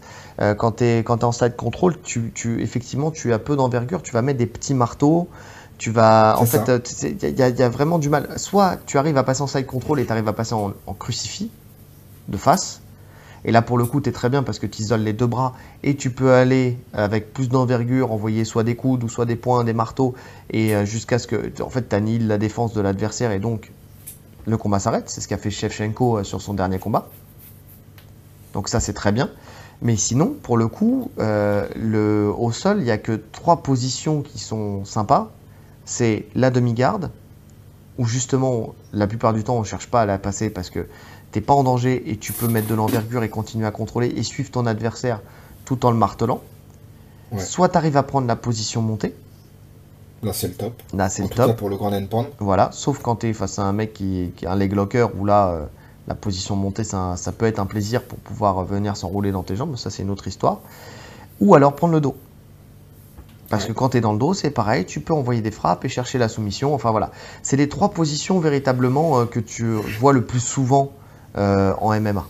Donc, euh, donc euh, mais avant, c'était pas le cas. Mais bon, après, c'est par rapport au règlement. Mais par exemple, quand tu as le droit au coup de genou, par exemple au Pride, la, la, le passage de garde était. On voyait beaucoup plus souvent de passage de garde. Oui. Les mecs essayaient de passer parce qu'en latéral, t'envoyais les genoux. Mais tu peux, les mettre, tu peux les mettre au corps. Mais sauf que maintenant, maintenant tu, mais, tu, peux prendre un risque, quoi. Voilà. Et la, la Nord-Sud, c'est pareil. Là, des derniers combats que tu vu en Nord-Sud, et ça arrive quasiment jamais la Nord-Sud. Non. Il n'y a vraiment aucun intérêt à prendre la Nord-Sud maintenant. Non, non, complètement. Alors qu'avant, en Nord-Sud, t'envoyais les genoux. Oui, bien sûr. Bien sûr. Donc, ouais, c'est l'évolution du, jeu. Exactement. Et pour le coup, euh, Vettori le fait très bien. il fait des passages, euh, en plus, euh, franchement, face à Kevin Holland, c'est des passages, il n'y a rien de. Pour le coup, il n'y a rien de fou. Hein. Il venait et il trouvait le bon timing, en fait, pour envoyer sa jambe très fortement par-dessus la sienne. Et puis, il n'y avait pas de, passage propre, tu sais, où tu viens euh, avec ton genou glisser le long de la cuisse. Non, non, il venait, boum, il passait, euh, il envoyait ses frappes, beaucoup de pression. D'un coup, il sentait que la garde s'ouvrait, il passait sa jambe par-dessus celle de, Kevin Holland et continuait en fait son avancée. Euh, et, voilà. Et après, donc effectivement, une bonne lutte au sol, c'est-à-dire que dès que le mec essayait de se relever, il venait, il le ramenait une nouvelle fois au sol. En fait, il suivait le travail et il le ramenait encore une fois au sol. Donc, il a, je, je pense qu'aujourd'hui, il a beaucoup plus fait évoluer sa lutte, même au sol, ce qui fait qu'il a beaucoup plus d'armes pour conserver quelqu'un. Parce que tout à l'heure, tu parlais effectivement que dans leur premier combat, euh, Adesanya arrivait à se relever facilement, mais tu sens qu'il y a eu une évolution aussi à ce niveau-là. Tu vois? Et que, que ça serait peut-être plus compliqué, pas impossible, mais peut-être plus compliqué avec le Vettori d'aujourd'hui que le Vettori d'hier. Ouais. Tu vois? Parce que plus technique, parce que un jeu plus abouti, parce que, euh, parce que voilà, plus d'expérience. et euh, Parce qu'il faut pas oublier que les deux, ils, ils étaient en début de carrière UFC, je crois, quand ils se sont affrontés. Alors, c'est 2018 ou 2017 Il me semble que, en tout cas, c'est dans ces eaux-là. Ouais, Donc, ouais, ils étaient. En tout cas, Vettori était très jeune. ouais. Donc Il est forcément, encore très jeune. Il a que 27 ans. ça se voit, il a pas de poil au menton.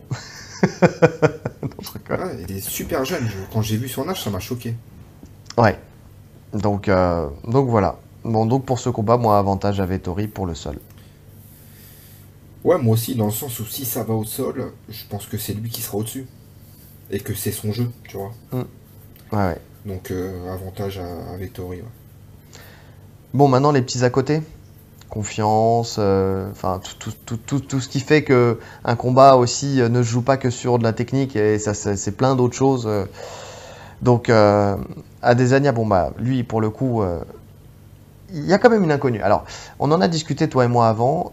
Adesanya c'est quelqu'un qui a déjà connu la défaite euh, dans d'autres disciplines, pas en MMA mais dans d'autres haut- à disciplines, haut boxe, niveau. à haut niveau. Il a su revenir pour le coup mais il a su revenir dans une discipline qui était unidimensionnelle puisque c'était de la boxe. En fait, j'étais d'accord avec toi, je suis d'accord avec toi, je ne pense pas que ça va entacher sa... euh, en fait, voilà, sur le papier, ça ne va pas entacher sa confiance, dans le sens où, effectivement, il a déjà connu la défaite à haut niveau, et en plus de ça, là, il a connu une défaite dans la caté du dessus. Il a fait un pari, tiens, si j'allais chercher le, le champ champ, il n'a pas réussi, il peut se dire que l'adversaire était trop puissant, il peut se dire que euh, plein de choses, que euh, qu'il il y avait l'envergure, qu'il y avait ceci, qu'il y avait cela, mais que dans sa catégorie, c'est lui le patron, et que de toute façon, ça restera le patron. Tu vois ce que je veux dire? Ouais. Mais, quand même, on a quand même une petite inconnue sur, euh, sur du MMA qui, qui, ne, qui casse un peu les codes de- d'un sport classique. Tu vois, dans le sens où, euh, comme je te dis, quand, euh, quand tu perds en boxe, c'est unidimensionnel. Tu vas te reprendre et tu vas, tu vas améliorer ta boxe. Tu vois? Enfin, tu vas, tu Ouais. vas corriger quelques petites choses. Finalement, les corrections, elles sont pas, elles sont pas énormes. Et c'est pour ça que, que les, défaites, euh, les, dé- les défaites en boxe sont moins, moins dommageables qu'en MMA. Tu, quand tu vois En kickboxing. en kickboxing, tu vois, euh, ou en anglaise, enfin, tu vois, quand tu perds, finalement, tu peux revenir au top. Bon, c'est plus de... en- Actuellement, bon, c'est un autre débat, mais euh, en boxe anglaise, on voit que tu as besoin quand même de ce palmarès plus ou moins vierge pour, euh, pour atteindre le très haut niveau. Ah Oui, non, non, je te parle pas de, de, de, de l'évolution de carrière. Je te parle de tu perds, euh, tu, tu vois, je, je- tu vois Anthony Joshua euh, contre Ruiz, tu vois, par exemple, euh, il a perdu, il est revenu, il a regagné. Enfin, tu vois ce que je veux dire? Il a fait quelques ajustements, il a travaillé quelques petits trucs et finalement, il a pu, il a pu regagner, tu vois? Et ça, ça arrive très souvent. Tu as des mecs qui descendent et qui remontent et tu vois, les palmarès, sans parler de palmarès, tu vois, je parle de, en termes de confiance, tu peux encore aller chercher des victoires. Tu es, moins cassé. Finalement, je parle d'un aspect psychologique. En MMA, on voit très souvent des mecs quand ils perdent, euh, qui euh, ensuite ont- sont, sont cassés, tu vois, enchaînent les défaites. Même des mecs qui sont très forts, qui après enchaînent les défaites parce qu'il y a tellement de paramètres dans le MMA que tu peux pas tout corriger. Tu vois ce que je veux dire? Ouais. En boxe, tu vas ajuster une défense, tu vas te dire putain, j'avais un trou ici, tu vas t'acharner sur le trou qui a fait que. Tu vois ce que je veux dire? Tu vois, dans ce rythme-là, euh, j'envoyais cet enchaînement-là et finalement, c'est ça qui m'a qui a- qui m'a fait défaut. Je vais arrêter de le mettre ou alors je vais le mettre différemment. Tu vois? Mais dans le, dans le MMA, tu as tellement de choses à voir, parce que c'est pas qu'une amenée au sol, tu vois, c'est pas se dire que je vais corriger mes amenées au sol. Tu vois, c'est tout un tas d'autres paramètres. Je vais corriger mes déplacements, je vais corriger ma défense d'amener au sol, mais laquelle Tu vois, à la cage, euh, en, en- quand moi j'attaque, tu vois, savoir attaquer, mais à la fois euh, euh, être prêt à défendre, ou, euh, ou sur les attaques de mon adversaire. Enfin, tu vois, tu as, plein de choses comme ça, plein de paramètres qui Ouais. rentrent en ligne de compte. Et, euh, Et donc, euh, donc c'est ça l'inconnu qu'on a, et c'est ce que je disais tout à l'heure. Voilà, je, vais- le redire maintenant, et je- je- j'en suis sûr, j'en suis persuadé. Sur le papier, Adesanya a tout pour gagner, parce qu'il a déjà gagné contre Vettori et tout ça. Mais on parle pas de pronostic hein, pour l'instant, mais c'est un très mauvais match-up pour lui. Je pense qu'il avait tout intérêt à recombattre un Whittaker, même si attention contre Whittaker avec ce qu'il a proposé là ces derniers temps, euh, c'est pas le même Whittaker qu'il a affronté. Psychologiquement, tout ça, ça aurait, euh, son combat, il était loin d'être gagné d'avance. Mais un Whittaker va chercher à boxer, tu vois, va rentrer un petit peu dans le jeu d'un Adesanya. Tu vois, il, il- il aura moins ce truc où il va chercher absolument la lutte tout de suite, tout de suite, tout de suite, tu vois, à coller à la cage et tout ça. Là, Ouais. pour le coup, un Vettori, comme je disais tout à l'heure, hein, le style de Vettori et le style de Blakovic, ils sont assez similaires. Quand on les voit combattre, on voit des similitudes.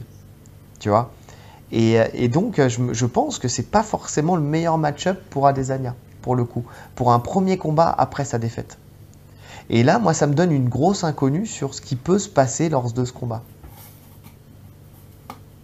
Je, je pense Ouais. qu'il va être confiant, mais. Tu vois Moi, je pense que ça n'a pas du tout entaché sa, sa, sa confiance. Je pense qu'il est serein. À mon avis, là, au contraire, il a, il a la dalle. Tu vois, il, il va venir avec l'envie vraiment de prouver qu'il est. De toute façon, là, ce combat, il est ultra important pour lui. hein. Bien sûr. Parce que tu, tu acceptes une défaite en haut, mais euh, ça sera moins ouais. le cas euh, dans ta caté, quoi. Là, t'as tout à perdre, là. Parce que là, pour le coup, là, euh, sur le combat contre Blakovic, en soi, il avait rien à perdre, tout à gagner. Hmm. Là, c'est là, c'est l'inverse. Oui. Et justement, en fait, je me dis, en fait, pourquoi je dis ça aussi, l'inconnu? Parce que est-ce que il va faire les ajustements aussi nécessaires? Dans le sens où il se dit, voilà, tu sais, si, si tu fais une, euh, une mauvaise analyse de ton combat, si tu te dis j'ai perdu parce que il était justement, je suis monté, le mec était plus puissant, était plus grand, était ceci, était cela, mais que tu te dis pas qu'il y avait un problème dans ta gestion technique, tu vois Est-ce qu'il a fait les vrais ajustements? Alors, si c'était lui tout seul, je pourrais te suivre et être d'accord, mais il a une équipe de malades. Ouais, City Kickboxing, en termes de game plan et tout, on voit ce qu'ils font avec, euh, avec lui d'ailleurs et avec euh, Volkanovski. C'est euh, franchement, c'est une des meilleures équipes actuelles. Mhm. Et en plus, à Desania, tu sens, alors je sais pas si tu le sens, mais moi je sens une certaine, euh, une certaine humilité dans sa pratique du MMA. oui, Tu vois, alors il, il fait le show dans la cage, etc. Mais tu sens qu'il a un vrai respect pour ses coachs et qu'il est, qu'il vraiment, il écoute vraiment tout ce qu'ils disent. Ah il est super oui, discipliné par, rapport à ça. oui. Il est pas venu au, au MMA en se disant voilà j'ai été euh, je suis une grande star du kickboxing euh, laissez-moi faire à ma sauce. On n'est pas c'est pas McGregor tu vois. McGregor limite je pense que c'est lui qui c'est pour ça aussi euh, qui, qui chute c'est que c'est lui qui, qui fait la leçon à son coach quoi. Il fait ce qu'il veut en fait tu vois. À des années il est pas dans ce délire là. À des années il fait ce qu'on lui dit il doit être ultra je le connais pas je pense qu'il est ultra discipliné dans son entraînement et euh, les coachs je pense qu'ils ont vu ce qui n'allait pas tu vois pour le coup eux ils ont vu ce qui n'allait pas et je pense que ça a été bossé en conséquence. Oui, non, non, mais là, là-dessus, je suis d'accord. D'ailleurs, il l'a dit lui-même en fin, en fin d'un de, ses combats. Il a remercié son coach. Il le met beaucoup en avant. On sent véritablement, oui, qu'il a. C'est, de toute façon, il est dans ce délire, tu sais. Bon, il kiffe les mangas et tout ça, mais tu sais, du, du respect du maître et de l'élève, quoi. Tu vois, pour le coup, c'est pas du tout là, le, le mec qui se prend pour une superstar et qui pense qu'il a rien à apprendre. Lui, je pense que même Oui, d'un point de vue philosophique. En plus, Mais oui, et je peux même d'un point de vue philosophique, tu sais, je pense qu'il suit une doctrine de tu es mon maître, je t'écoute. Tu vois, même si tu fais n'importe quoi, tu sais, euh, limite, limite, tu, tu fais n'importe quoi, il t'écoutera quand même. Tu vois ce que je veux dire? Je suis l'élève, ouais, et tu es le le maître. coup, ils font pas n'importe quoi, tu vois. C'est vraiment des monstres, les, mecs. Donc je pense qu'en termes de, confiance, de, de prépa, de tout a été fait pour qu'il soit, pour qu'il soit au top. Ouais, ouais, non, mais je suis d'accord. Après, le seul truc, c'est ce que je disais tout à l'heure, le fait que le combat finalement soit pas si lo- éloigné que ça, parce qu'il a eu le temps de mettre assez d'ajustements en place pour, pouvoir euh, contrer, euh, contrer un jeu similaire, entre guillemets.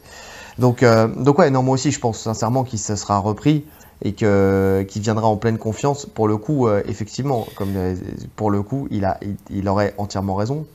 Vas-y. Parce qu'en en soi, on, on parlait de prépa, tu, on- tu parlais des similitudes entre les deux, finalement, il est plus ou moins sur le même camp d'entraînement, tu vois.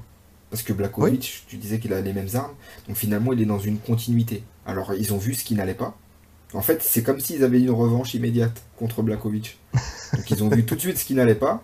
Ils ont gommé ce qui n'allait pas. Ils ont validé, ils ont gardé ce qui marchait. Parce qu'il a fait, il a, pas tenu 5 rounds contre Blakovic pour rien, tu vois. Il a fait des, il a fait des bonnes choses. Donc finalement, ils ont juste à gommer ce qui n'allait pas. Et euh, moi, je pense que, bon, on n'est pas au pronostic, mais je pense que ça va bien se passer. Oui, non, mais de toute façon, bien sûr, bien sûr. Mais en tout cas, voilà, il y a toujours cette petite, euh, cette petite inconnue euh, d'un combattant qui aurait vécu sa première défaite. Tu vois Qui peut être euh, ultra boosté, mais qui peut être aussi un peu inhibé par la crainte d'avoir une deuxième défaite. Tu sais, il y aura toujours cette petite inconnue, euh, même si sur le papier, il a tout pour rester confiant. Tu vois Moi, je me dis, j'attends quand même de voir le, le début de combat. Tu vois On va le sentir tout de suite. On va le sentir tout de suite. Si jamais il est, euh, il est resté sur le, son côté, euh, c'est moi le patron de cette catégorie et je vais dominer et je vais rincer tout le monde. Parce que c'était sa logique, de toute façon. Il voulait affronter tout le monde, battre tout le monde. Et il lui manque pas grand monde d'ailleurs dans la, dans la catégorie. Canonnier, qu'il n'a pas affronté. Euh, qui d'autre? Darren Till. Euh, non, Darren, ouais, Darren non, Till, il, l'a pas affronté. En 84. Il est en, 60, il est en 77, Darren Till. Il est descendu, non? Oui, bref. Mais en tout cas, voilà, il aurait pu, je crois qu'il aurait pu l'affronter à un moment. Bref, euh, en tout cas, pour le, pour le coup, euh, pour le coup, il a, il a, il, voilà, je crois que déjà, en tout cas, c'est sûr, il lui, il lui manquait Canonnier déjà, puisqu'il voulait l'affronter et puis après, il a, il a perdu contre. Euh, ouais, il a, il a, il avait perdu, il devait l'affronter s'il gagnait contre, contre Whitaker et puis finalement, finalement, comme il a perdu, après, c'est là où il a pris la décision de monter. Donc, donc ouais, il, en tout cas, il est dans cette logique de, de, de rincer sa caté, pour le coup. Donc donc ouais, il sera, je pense qu'il sera en pleine, en pleine confiance, mais euh, bon, j'attends de voir quand même, parce que des fois entre ce qu'on veut et ce qui, ce qui est sur le, tu vois, en réalité, tu vois, ça, ça peut être un, monde complet. Par contre, niveau confiance, Vettori, lui, il sera, lui, il n'y a pas de doute, je pense. Non, aucun, aucun doute. Bah, déjà, il est sur une série de victoires, hein, pour le coup, euh, invaincu, euh, comme je disais, depuis, depuis Adesanya. Il a été jusqu'à la décision avec lui ce qui est pas une mince affaire. Tu vois, bon, c'était sur trois rounds, mais euh, une décision, pour le coup, partagée. Tu vois? Et en général, quand il a été à la décision, la plupart du temps, c'est une décision unanime euh, euh, à Desania. Ouais. Donc là, il a fait en fait une performance extraordinaire pour, face à face à Adesanya, même si c'était en, en, début de sa carrière UFC.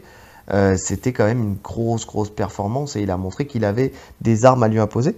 Et comme je disais depuis le début, je vous dis, il n'a pas pris énormément de dégâts, même en boxe. Tu vois? Donc, il a toutes les, toutes les raisons d'être confiant. De se dire, mais en vrai, euh, pourquoi je serais inquiété par sa boxe Puisque il m'a pas touché et sa boxe sera toujours la même, entre guillemets. Tu peux te dire ça, tu vois sa boxe sera toujours la même. Il a peut-être amélioré ses défenses en lutte, peut-être qu'il est plus confiant et tout ça, mais tu sais, voilà, il est. Euh, et puis, ça se voit que c'est un type qui, euh, de toute façon, tu le vois qu'il est, qu'il est confiant, puisque de toute façon, il est appelé à combattre à Desania. Tu vois, je pense qu'on lui a pas donné des gros match-up, euh, mais, mais pour le coup, il a. tu, tu, vois, pour le coup, on lui a pas donné des gros, des gros noms, mais je pense qu'on lui aurait donné n'importe qui, il aurait affronté n'importe qui. Je suis pas sûr que ça soit lui qui ait refusé euh, euh, quelqu'un, tu vois, qui ait choisi de, faire Cette, ce, chemin de carrière. Je pense que c'est juste que c'est pas quelqu'un qui, euh, qui, enfin, l'UFC a tout intérêt à ce que ce soit des Ania qui gagnent par rapport à un Vettori en termes de, en termes de business, tu vois. Donc c'est pas une grosse personnalité, c'est pas, c'est pas un physique. Euh, d'ailleurs, euh, on le voit, hein, Desania, il est en train de le tailler sur, euh, sur son physique là en ce moment là. Justement, tu sais, il y a le trash talk qui, est comment, qui a commencé. Il le taille sur quoi? Sur son physique. Tu vois, c'est pas un mec qui est, qui est beau gosse qui va faire des pubs Puma comme comme c'est le cas pour pour Adesanya. Tu vois ce que je veux dire? Mm. Donc il a pas ce truc. il a pas ce truc en plus. Il a pas ce truc ce truc cool. Ouais. Et même en plus de ça, et même d'un point de vue pays, enfin c'est un Italien, tu vois, c'est pas c'est pas la communauté la plus représentée, même s'ils ont des bons combattants même. Hein. mais c'est à l'UFC, c'est pas la communauté la plus représentée. C'est pas forcément un, secteur porteur pour l'UFC, contrairement à l'Afrique là, qui, qui, qui essaie de faire monter avec euh, Kamar Ousmane, avec euh, avec euh, avec euh, oh, Ngannou et euh, avec le, le, trio en fait. Ngannou, Adesanya et, et, et Ousmane. Donc donc pour le coup pour le coup ils ont tout intérêt à ce que ça soit que ça soit Adesanya qui gagne. Mais Mais donc, euh, lui, en tout cas, et puis il vient en outsider. Il vient en outsider. Il a rien à perdre, il a tout à gagner. Il a réussi son coup. C'est-à-dire que là, il est à un combat d'avoir la ceinture autour de la taille. Tu vois? Ouais. Alors, ça peut complètement le l'inhiber. Il peut passer à côté Je de son pas. combat, mais je ne pense pas non plus. Je pense pas que c'est pas le genre. Ça se voit que c'est pas le genre de la maison. Non. Le mec, comme t'as dit, de toute façon, tu le vois dans son style de combat. Le, le mental, ça, ça s'invente pas. Tu vois que le mec, comme t'as dit, il recule pas. Il reste sur place. Le mec, c'est un guerrier. Il est incassable. C'est. Ouais. Franchement, c'est. C'est impressionnant. T'en as pas beaucoup des mecs comme ça, mais Ça peut jouer en sa défaveur. De- D'être trop comme ça, d'être trop, trop confiant, trop rentre dedans. Ça peut jouer en sa défaveur. Mais en tout cas, c'est sûr que lui, il a aucun doute. Pour lui, il va gagner. Oui, oui, bien sûr. Et après, donc, alors, parce que je voulais revenir là-dessus, tu sais, je- j'en ai, je l'ai un peu évoqué tout à l'heure, on parlait des lutteurs qui avaient affronté Adesanya, tu sais, en Ouais. disant, euh, oui, alors il a affronté euh, Romero, il a affronté euh, donc euh, Paolo Costa, euh, euh, Bronson et tout ça, et donc, euh, il les a battus, tu vois, il les a surclassés et tout ça, même au point de que c'était indécent, quoi, pour le coup. Et je pense justement que l'aspect psychologique a beaucoup joué dans ces combats-là. C'est pas, en fait, finalement, tu n'as pas retrouvé les, mêmes combattants dans la cage face à Desania que tu les retrouves. euh, en fait, je vais surtout m'a- m'attarder sur, euh, sur Romero et sur Costa, tu vois. Euh, t'as pas retrouvé les mêmes combattants que, qui- que tu as l'habitude de voir avec eux. Euh, Romero, c'est un mec qui te rentre dedans, qui est tout fou, qui va venir, qui va rentrer dans tes, enfin, tu sais, qui va te saisir une jambe, envoyer des parpaings, qui va te, qui va te, te chasser. On sait très bien qu'un combat contre Romero, tu gagnes ou tu perds, t'en ressens pas indemne. Mais pour le coup, il a tellement été, je pense, euh, en fait, ils veulent tellement trouver la solution à sa boxe qu'ils ont tenté des choses qu'ils ne font pas d'habitude et que ça les a desservis. Et ça a servi à Desania. Dans le sens où Romero, il a cherché le contre. Il est resté droit comme un piquet. Il attendait qu'une chose, c'était d'envoyer le parpaing de l'espace.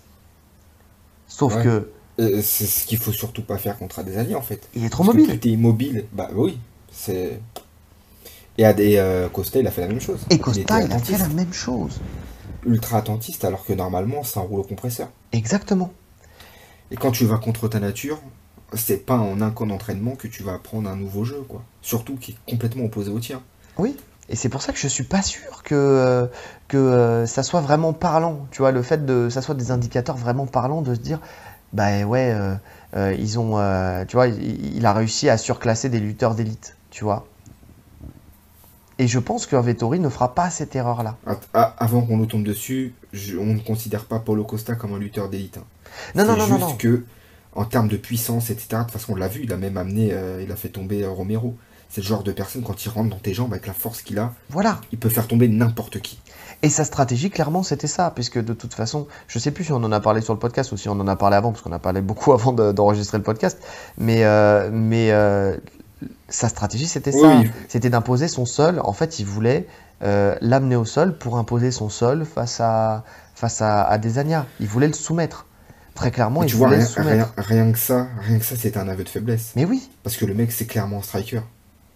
mais oui. C'est clairement un striker. Et il parlait justement, et au, au tout début du combat, enfin bien avant le combat, il disait, euh, voilà, que avec ton petit corps, quand je vais t'envoyer un middle, je vais te casser les côtes, nanana. Et plus le combat se rapprochait, plus il parlait d'aller au sol. Tu vois, comme quoi il savait que debout, c'était même pas la peine. Mais oui. Et oui. Mentalement, il était déjà, il était déjà battu. Et c'est ça. Et je pense que en fait, l'aura, l'aura Adesanya, son aura, prend de l'ampleur, comme tous les grands champions, entre guillemets, comme l'aura Kamaru Usman, comme l'aura Conor McGregor, qui, bon, là, commence à diminuer, mais où tu rentres. Non, mais bah, pour le coup, on verra après, euh, on en reparlera hein, d'ici le 10 juillet, mais, euh, mais, euh, mais en tout cas, voilà, tu sais, où, tu rentres dans la cage en, ayant déjà une. Tu pars avec un, pas en arrière, tu vois ce que je veux dire? T'y vas, même si tu es confiant parce que tu es un combattant pro, tu t'y vas en te disant, Waouh, ça va être quand même compliqué, tu vois. Quand tu te dis ça, c'est foutu. Mais je pense pas que Vettori se dira ça. Et encore moins là qu'il a euh, que, que, que, que Adesanya a une défaite. Il a plus ce tableau blanc, tu vois. Tu vois, qui est, où il n'y a, où y a rien, il y a, il y a le petit zéro là. Maintenant, il y a un petit 1, tu vois. Et ça, psychologiquement, ça change tout parce que tu te dis, mais c'est possible. C'est possible. Ouais. Donc niveau, niveau confiance, de toute façon, comme on a dit, hein, Vettori, euh, 100% de confiance. Ouais. Adesanya, il y a une petite inconnue, même si je pense qu'il sera aussi euh, ultra confiant, ultra prêt. Ouais. Donc voilà. On De toute façon, on va le savoir très vite. Dès le début du combat. C'est dès que Ouais. on va voir. hein. S'il y en a un qui arrive, ce- c'est bien simple. hein. Comme dans beaucoup de combats où il y a des oppositions de style de toute façon. S'il y en a un qui prend l'ascendant sur l'autre, on va le savoir tout de Tiens, suite. un, un petit truc qu'on on n'a pas préparé, on l'a, on l'a pas fait encore, mais à ton avis, c'est quoi le game plan pour chacun? S'ils veulent, s'ils veulent gagner. Alors, le game plan pour chacun. Bon, ah, bon bah, des hein, de toute façon, euh, il n'y a pas de secret. hein. C'est de... c'est d'imposer sa boxe comme il fait d'habitude. Je pense pas qu'il va chercher, euh, chercher autre chose. Je sais pas si toi tu vois quelque chose d'autre, mais euh, je le vois pas euh, changer foncièrement sa manière de faire. Je le vois pas chercher à amener au sol. De toute façon, il a- ça serait contre-productif pour lui de chercher à amener au sol ou, Non, quoi que ce soit. Donc, euh, Adesanya, ça se passe debout, donc, ça, c'est y a- y a- c'est sûr et certain. le game plan, euh, finalement, tout le monde peut donner le game plan d'Adesanya. hein. Euh, pour Vettori, pour Vettori, le game plan qu'il devrait mettre en place ou qu'il va mettre en place? Donc il devrait. Qu'il devrait mettre en place Moi, je pense que il devrait, euh, il devrait user, pas chercher à amener au sol tout de suite. Il devrait user euh, d'abord Adesanya, tu vois, en le collant. En le collant, en fait, passer les deux premiers rounds. Moi, dans l'idéal, tu vois, en fait, finalement, reproduire un petit peu ce qui s'est passé dans son, dans son premier combat. C'est-à-dire que le premier combat qu'ils ont fait, si ça avait été en 5 rounds, je, Vettori gagnait le combat, je pense. Tu vois, parce que le premier round, Adesanya, il l'a dominé en boxe. Ensuite, il a commencé, et il venait quand même déjà prendre ses marques. En fait, ce qu'a fait Blakovic finalement, c'est-à-dire il venait prendre ses marques, il venait le coller, il venait le fatiguer un petit peu, mais je pense qu'il ne devrait pas chercher à, à l'amener au sol comme il l'a fait dans le premier combat. Tu vois, parce que là, Ouais. il, il cherchait véritablement à l'amener euh, directement. Je pense qu'il devrait vraiment le fatiguer, le coller, le fatiguer, lui faire perdre de l'énergie. Et arriver en fin de deuxième round, début de troisième, là, commencer à entamer justement les, euh, les amener au sol, mais plus à la cage. Plus à la cage. Tu vois, pour le coup, ça serait euh, lui rentrer dedans. euh, finalement, le, ça a déjà été fait. Le game plan à faire, il a déjà été fait. Il a déjà été bien fait par, euh, par Blakovic. Il faut l'amener soit sur l'attaque de soit sur ton attaque. Moi, je pense qu'il devrait profiter de sa gauche, tu sais, pour venir et descendre dans les jambes après par la suite. Envoyer son enchaînement, tu vois, envoyer sa gauche et descendre dans les jambes directement. Ouais. Et Ouais, après, ouais. bah, cas, quand- forcément quand, le Quand tu contrôler. l'amènes, quand tu l'amènes, faut pas l'amener à la cage de toute façon parce qu'il a, on en a parlé cette faculté de se relever à la cage. Ouais. Quand tu l'amènes au milieu du ta- de, de la cage, c'est là c'est beaucoup plus compliqué pour lui. Exactement. Non, non, il faut, de toute façon, lui, il faut l'amener, il faut l'amener euh, sur une. euh, euh, Quand il y a une collision, que tu as créée ou qu'il a créée, mais c'est sur une collision, il faut l'amener. Il faut avoir le bon timing. Si Vettori, il a travaillé son timing justement de, pour descendre dans les jambes, tu vois, pour le coup, et il, est en capacité de le faire, pour le coup, il a toutes les chances de, pouvoir le suivre et de l'amener au sol et, euh, de le dominer au sol. Je, pense sincèrement qu'aujourd'hui, un Vettori qui amènerait à des années au sol, je pense que je dis pas qu'il pourrait pas se relever, mais il mettrait beaucoup plus de temps, il cramerait beaucoup plus d'énergie. Et qu'au fur et à mesure du combat, il arrivera à l'avoir, surtout s'il il met en place un bon grand endpoint et qu'il le marque. En fait, il faut le marquer, tu vois. Donc, euh, donc ouais, la stratégie, elle est là. Maintenant, s'il y a des années, il a travaillé ses défenses encore mieux et qu'il il se déplace encore mieux et tout ça, là, c'est fini, de toute façon. Pour le coup, euh, pour le coup il n'y a, aucune chance que Vettori euh, gagne ce combat. Aucune chance. Ok. Mais pff, honnêtement, pour ce combat, c'est pas très compliqué hein, de, de voir le game plan. Enfin, de- de- des deux côtés, il y en a un où c'est, il est évident, puisque de toute façon, il fera rien d'autre.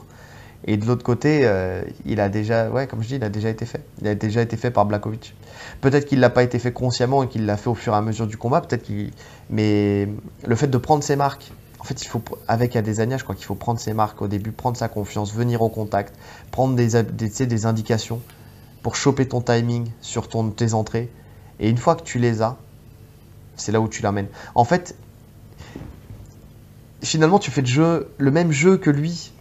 Tu vois euh, Adesanya, il- comme j'ai dit tout à l'heure, au début, les deux premiers rounds, il prend des indications. Tu sais, il te met des feintes.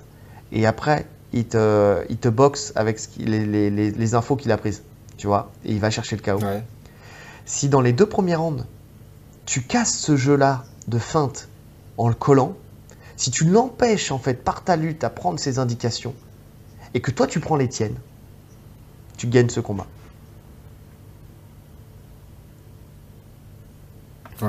Parce que d'une part, tu l'auras fatigué, tu, l'auras, tu, tu, tu, lui auras donné peu, de, peu d'infos, et toi, tu auras pris les tiennes.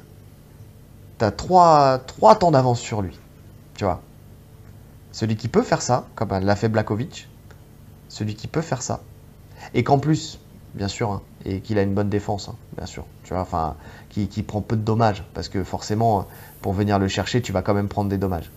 Et pour le coup, c'est ce qu'on a dit tout à l'heure, Vettori prend peu de dommages. S'il le met KO, franchement, respect. Le mec n'a jamais été mis KO, pour le coup.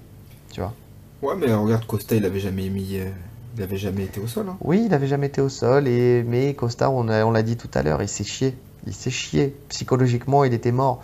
Quand un combattant, il est mort. mais non, il avait bu une bouteille de vin avant le combat. Et en plus de ça, il avait plus une bouteille de vin parce qu'il n'arrivait pas à dormir. Donc, euh, donc voilà, il avait pris un petit Lexomil. Voilà. Et euh, il la plus belle disquette de l'histoire du MMA. Mais attention, sobre, il est imbattable. si la veille, il avait fait Sam, celui qui boit, celui qui faire, conduit, celui qui ne boit pas. Il, a, il, va faire fait la boxe de l'homme sous. il faisait une masterclass. ah mais n'est pas Jackie Chan qui veut mon gars aussi.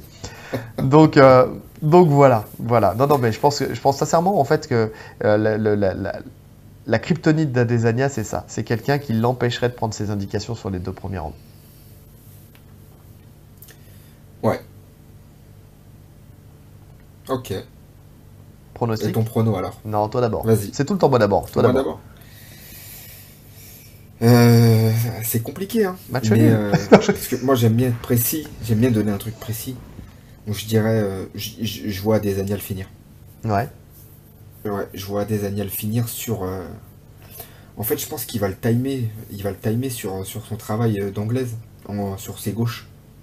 Je pense qu'il va trouver le bon décalage au bon moment. Et il va, le toucher durement en contre. En fait, tu sentais dans le premier combat qu'il. Alors, il contrait, mais comme je te disais, il contrait pas plus que ça. Il voulait pas trop s'engager. Là, je pense que dans les deux premiers rounds, il va vraiment. euh, Il va mettre la sauce. Que ça soit en contre avec les poings ou avec les coudes. Parce qu'il peut contrer avec les coudes. Il en a mis un beau d'ailleurs dans le premier combat. Ouais. D'ailleurs, Vettori, il a de la chance parce qu'il avait la main haute. Mais euh, je, je pense, c'est ce que je vois. Je vois ça en tête. Au début, il va, il va le laminer un peu avec les low kicks. Comme euh, finalement, je vois un remake du premier combat, sauf qu'il va réussir à timer sur les contres. euh, il va prendre le rythme. Parce que euh, Vettori, ce qui est difficile, c'est qu'il a une sorte de faux rythme en fait. En fait, il envoie des coups qu'on n'attend pas. On sait ce qu'il va faire. Mais comme on dit, la, la boxe, c'est une sorte de, de- de tempo, tu vois. C'est une sorte de musique. Et lui, il a contre-temps. Ouais. On a l'impression qu'il frappe quand. Voilà, il, il est pas dans le temps. De- Son coup, il part. Tu... C'est Des fois, ça. tu fais l'esquive trop tôt. Ou tu... Donc, c'est c'est un peu relou, mais du coup, il sera plus surpris par ça. Donc, je pense vraiment qu'il va, il va le timer. Je le vois un peu comme, euh, comme ce qu'il a fait à Whitaker. Tu vois, quand Whitaker rentre, le petit retrait, il va, il va toucher. Je, je suis quasi sûr. C'est ce que je vois. Ouais, mais après Whitaker, il a une boxe qui est qui est moins, enfin qui est plus orthodoxe, enfin qui est beaucoup plus propre. Tu vois. Ouais, c'est pas pareil. Il, ren- il rentre, il explose, mais finalement, même ce qu'il a fait à Costa, tu sais, le petit retrait sur le crochet, il a remisé derrière. C'est ce que je vois. Ouais, mais pareil, Costa- J'arrive à voir ça. Costa, il a une boxe aussi qui est propre. Tu vois. Donc, euh, donc finalement, c'est plus facile à dire. En fait, voilà. euh, le, le- moi, très clairement, tout dépend en fait de la boxe qui va être mise en place par, euh, par Vettori. S'il remet une boxe comme dans le premier combat, où il envoie ses jambes, où il envoie ses poings, où il envoie, en fait, où il y a tout qui part, tu vois, avec ses euh, facultés en fait à, à, à pas prendre de, à prendre- pas prendre de dommages, je pense qu'il peut, euh, peut vraiment faire chier en fait euh, la- euh, Adesanya sur sa boxe, pour le coup. Parce que c'est pas parce que c'est, il, est sur, comme je dis sur le papier, il est mille fois meilleur boxeur, plus technique et tout ça. Mais t'as des mecs qui sont chiants à boxer. T'arrives pas à les toucher. Tu sais pas pourquoi, mais t'arrives pas à les toucher. Tu vois? Et le problème, c'est que ça, c'est un truc que tu vas, tu vas pas rencontrer quand tu fais de la boxe. Parce que tout le monde, on a tous, ils ont tous les mêmes codes. Ils ont des façons différentes Ouais. de boxer, mais ils ont tous les mêmes codes. Tu vois? Mais même pour, euh, même pour se préparer, ça, ça doit être dur de trouver un mec qui boxe comme Vettori, tu vois. Mais bien t'essaies de sûr. trouver un sparring qui ressemble à, à ton adversaire. Bien sûr, bien sûr, bien sûr. Euh, bon, moi, je vais fonctionner en pourcentage, hein, comme d'habitude. Et euh, honnêtement, je pense que c'est ultra serré. Euh, autant, autant, il y a des fois, je vois des, des grands écarts, mais je pense que c'est ultra serré pour le coup. Et je vais choquer le monde, euh, mais je, je, je vois un, un Vettori à 60%. Ouais, moi pour moi, Bon, c'est. pas si serré que ça alors. Ouais, ouais, enfin, ça, 60%, enfin, c'est pas- quand même- euh, quand je dis 60, 55, tu vois, 55%. Ça, c'est parce que je voulais un chiffre rond, 55%, tu vois. 55%, qua- euh, 45%. Euh, pour moi, et, et bien sûr, on- je pense qu'on le verra hein, sur pas mal d'analystes, et on le voit d'ailleurs dans les paris, euh, c'est très serré aussi. Ah, Euh, D'ailleurs, on l'a pas dit, mais c'est le premier événement en France où vous pourriez, vous pouvez parier sur les, les combats. C'est sur euh, BetClick, il me semble. ouais, Bon, uniquement les combats pour la ceinture. Pour l'instant, c'est uniquement ça. Mais euh, sur tous les combats, donc il y a ce combat, il y a celui de Davison euh, Figueiredo contre euh, Moreno. Donc les, les paris sont ouverts en France. bah écoute. Donc, euh, Voilà. Donc on verra, on verra. Voilà, faites de l'oseille, mais après vous choisissez euh, de Rolly ou Jarod. pas, euh. voilà. Non, honnêtement, N'écoutez pas mon comparse. il se plante tout le temps. Non, non, il est très bon dans les analyses, mais alors dans les pronostics, il est à chier, tu sais. Euh, non, mais en tout cas, non. Pourquoi je, pourquoi je dis ça? Mais pour toutes les raisons que j'ai j'ai évoquées, euh, tu vois. Je, alors, je, vais aller jusqu'au bout. 55% à la décision. D'accord? De Vettori à la décision. Je, ne il est incapable de finaliser. Je le vois pas soumettre à des Anya ou quoi que ce soit, tu vois. Mais euh, même en grande endpoint, je ne vois pas causer assez de dommages et debout encore moins pour, euh, pour finir le combat. Mais honnêtement, si- s'il fait pas le con, s'il fait pas le con, et qui et qui continue à rentrer dans son jeu habituel, c'est-à-dire, tu sais, qui est, qui est, euh, mais c'est à la condition, voilà, c'est à cette condition-là. hein. Attention, c'est pour ça que je dis que c'est très serré, parce que Adesanya, il a toutes les chances de le mettre KO. Je suis d'accord avec toi, c'est un pronostic facile. Je dis pas que c'est pour ça que tu le fais. hein. Attention. hein. Bah, Non, non, peu. non, non, non, non, non, non, je dis pas que- parce que tu as ton analyse et tout ça, on a, tu, tu, tu l'as dit, tu as, tu as analysé, tu penses qu'il va le prendre dans le contre et tout ça, là-dessus, il n'y a pas de souci. Mais je pense que c'est un pronostic facile de dire euh, Adesanya va gagner par KO, parce que, euh, bah, parce que de toute façon, son évolution a fait que euh, il a toutes les chances de le mettre KO, parce que euh, parce qu'il a affronté de très grands combattants, et que, en fait, il a affronté sur le papier des combattants beaucoup plus durs et plus forts que, Vettori, tu vois, comme on a dit tout à l'heure et que, que sa progression fait qu'il a toutes les chances de le mettre KO. Tu vois Maintenant, dans la vie, et on le sait, tu affrontes des mecs, tu vas faire des trucs exceptionnels, et puis tu as ce mec-là, là, qui est ton anti-jeu, comme ça a été le cas avec, euh, avec Blakovic, qui, lui va te poser des problèmes et tu sais pas pourquoi. Et tu t'es préparé, mais tu sais pas pourquoi il te pose des problèmes. Parce que tu envoies tes frappes et qu'elles touchent pas parce que tu envoies des frappes qui touchent, mais qui finalement ne causent pas de dégâts, tu vois. Les Loki, il en a pris plein euh, dans le premier combat. Mais ça l'a pas empêché d'avancer, ça l'a pas empêché de mettre en place sa lutte. Tu vois? Il les a pris. euh, Et il les a pris. puissance. hein. Eh oui. Et, et tu, et tu le vois, et, et, et comme je te dis, debout. Alors oui, à des années, a envoyé plus de frappes et tout ça, ce qui l'a conduit à cette victoire, dans- à la décision. Mais il n'y a pas eu de frappe, il n'a pas été marqué, il n'y a, pas- il y a pas eu de knockdown, il n'y a pas eu, tu vois, Vettori, sur tous les combats que j'ai vus, je crois pas que je l'ai vu être knockdown. Je l'ai pas vu être Euh, sonné. non. Tu le vois, il prend des parpaings, tu vois sa tête, elle bouge à peine. Et ça, c'est un facteur. C'est un facteur. Parce que lui, il nous a prouvé que sur 5 rounds face à un Kevin Holland, il pouvait tenir, amener au sol, continuer, mettre la pression et tout ça. Et on sait qu'il peut tenir. S'il n'avait pas fait ce 5 rounds face à Kevin Holland, ou 5 rounds face à Hermanson, tu vois, j'aurais peut-être été euh, plus dans, ton sens à toi, tu vois ce que je veux dire? Mais quand on voit le premier combat, j'en démords pas, je pense que si tu avais deux rounds de plus, Vettori, il aurait pris l'ascendant. Parce qu'en fait, il prenait l'ascendant petit à petit dans le combat. à partir du deuxième round, lui, son, son, son rythme, il a, il a fait qu'augmenter, tu vois. Et il a pris l'ascendant sur Adesanya. Je pense sincèrement qu'il peut, peut, peut sûrement aller à la décision, euh, à la décision face à, face à, face à Adesanya. Et qu'il peut remporter cette décision. Alors, je n'irai pas jusqu'à dire euh, unanime ou euh, partagé. Là, pour le coup, je m'avancerai pas sur le. Pour, puis ça a peu d'intérêt en vrai que, que, je dise unanime ou partagé, parce qu'après, tu peux très bien avoir un juge qui voit pas la même chose que les autres. Oui, oui, non, Donc oui, ça, c'est clair. on, on s'en fout. Mais, euh, mais en tout cas, ouais, je, je pense que ce combat peut aller, s'il va à la décision, et peut aller à la décision, parce que, Ouais. comme je t'ai dit, il prend peu de dommages, il a jamais été mis KO. Euh, je, sur 5 rounds, Vettori, je le vois gagner. Mais bon, avec une boxe comme là- Adesanya, tout est possible à tout moment. Là où je te rejoins, c'est que moi je vois Adesanya KO, mais si ça va à la décision, je vois pas Adesanya gagner la décision. C'est pour ça que je, je précise que le KO pour moi il vient dans les deux premiers rounds. Il vient de- ouais, dans le deuxième round. Il prend ses petites infos dans le premier, il met KO dans le deuxième. Voilà. Parce Si que passer, passer Ouais. le deuxième round, ça va devenir compliqué. ah, mais même passer En le, fait, voilà, comme t'as passer dit, le ça va être un milieu, du- passer le milieu du deuxième round, ça devient compliqué. Non, je pense que le deuxième round, il le fait. Je pense que voilà, il a, comme on dit, il a pris, il a plus confiance, il a, je pense qu'il a encore progressé euh, physiquement, etc. Donc je pense qu'il est, il est bien. Mais ça, ça- troisième round, ça va commencer à être compliqué. Ouais. Ouais, ouais, non, mais c'est pour ça. Honnêtement, c'est ce que je dis. Et euh, vraiment, pour moi, c'est pas le meilleur des match-up. Vraiment pas le meilleur des match-up qu'il avait à choisir. Mais après, il a pris ce qu'il pouvait, enfin, ce qu'il y avait.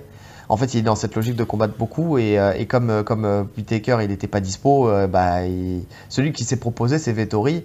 Et sur le classement, bah, il était tout indiqué pour. Il est le troisième. Oui, c'est sûr. Et puis de toute façon, Adesanya, on sait que c'est vraiment pas le genre à refuser quelqu'un, tu vois. Non, non, non. C'est pas Il dans son Il intérêt. ouais. jamais refusé quelqu'un. euh, Non, mais il pourrait en tant que champion. Oui, S'il oui. voulait, il aurait très bien pu dire j'attends Whittaker. Oui, mais c'est pas sa logique. quelqu'un, voilà. Lui, il affronte tout le monde. Quand, quand il a combattu Romero, personne qui va affronter Romero. tu vois. Lui, il y va sans problème. Ouais. Alors qu'il a, en plus, l'UFC, euh, ils l'ont quand même euh, préservé à des années, entre guillemets. Là, il a affronté que des monstres, mais quand il est monté, on sentait qu'il y avait une. C'était progressif, tu vois. Il aurait très bien pu. euh, il avait l'occasion de, de fuir Romero. Il l'a pris sans problème. Ouais. Donc, euh, non, non, je pense qu'il est. euh, bah, lui aussi, il est en pleine confiance. Il l'a déjà battu. Oui, oui, oui, non, non, mais on est d'accord. Il l'a déjà battu, mais, euh, mais je pense qu'au fond de lui, il sait très bien que si ça avait duré plus de rounds, euh, il l'aurait peut-être pas battu. Il l'a déjà battu, mais il l'a battu à la décision partagée. Tu vois, c'est, tu vois, c'est des trucs. T'as, cette confiance-là, mais tu, tu te dis, euh, une décision partagée, ça peut toujours tomber la pièce, ça peut toujours tomber d'un côté comme de l'autre. Tu vois. Ouais, après, objectivement, quand tu regardes le combat, c'est pas une décision partagée. hein. Il a gagné. Oui, oui, oui, oui, non, mais bien sûr, gagné. bien Pour sûr. moi, c'est unanime. Il perd un round, mais euh, il gagne deux rounds. quoi. Tu sais pourquoi Je pense que c'est parce que les frappes, elles sont pas significatives? C'est-à-dire que quand tu regardes, en fait, elles sont. Il y a beaucoup de volume, il envoie beaucoup de frappes, mais il y en a beaucoup qui touchent pas. Quand tu regardes bien, finalement, il y a, beaucoup de frappes qui ne touchent pas. Qui... C'est pas des frappes significatives. Elles vont tout shotter, tu vois. Mais c'est pas des vraies frappes. C'est ça, moi, qui me. Honnêtement, quand je revois le combat, je me dis, aïe aïe aïe. En plus, à la lumière de Blakovic contre Adesanya, je me dis, ah, ça peut, ça peut, ça peut. Il a, il a les armes pour. Enfin, de toute façon, on va avoir la réponse très bientôt. hein. Donc, euh, Bah, dans une semaine. dans une semaine, bah là, euh, là parce qu'on enregistre le podcast là, mais ouais, effectivement, dans une semaine, on aura, on aura la réponse. Donc, euh, à voir, à voir. Suite au prochain épisode. Eh ouais.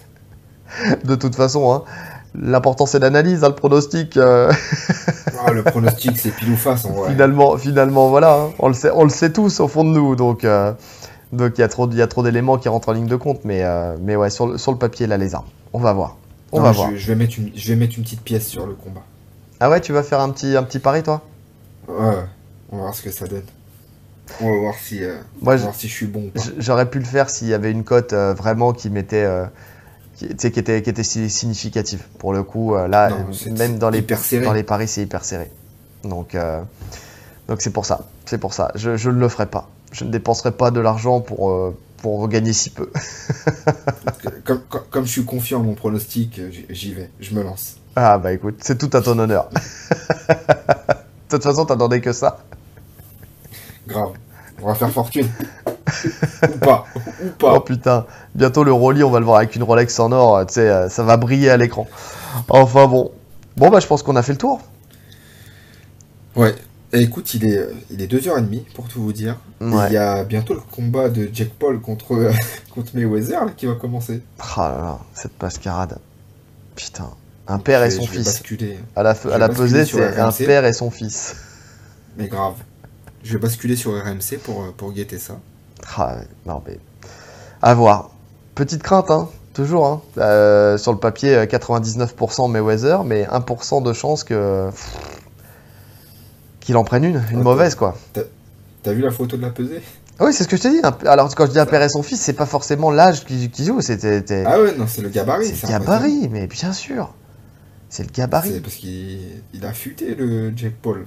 Il est affûté, mais puis il est vachement Non, plus euh, grand. c'est Logan Paul. Logan Paul. Logan. Logan Paul.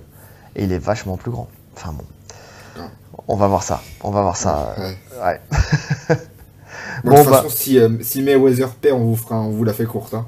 Oh, je pense, même si on parle que de MMA et de Jiu-Jitsu brésilien, je pense qu'on. Enfin, vous l'aurez, euh, vous l'aurez, euh, ça c'est sûr. bon, bah écoutez, je pense qu'il nous reste en tout cas qu'à vous souhaiter une bonne journée Ou une bonne soirée. en fonction de l'heure à laquelle vous nous écoutez. Allez, salut Ciao.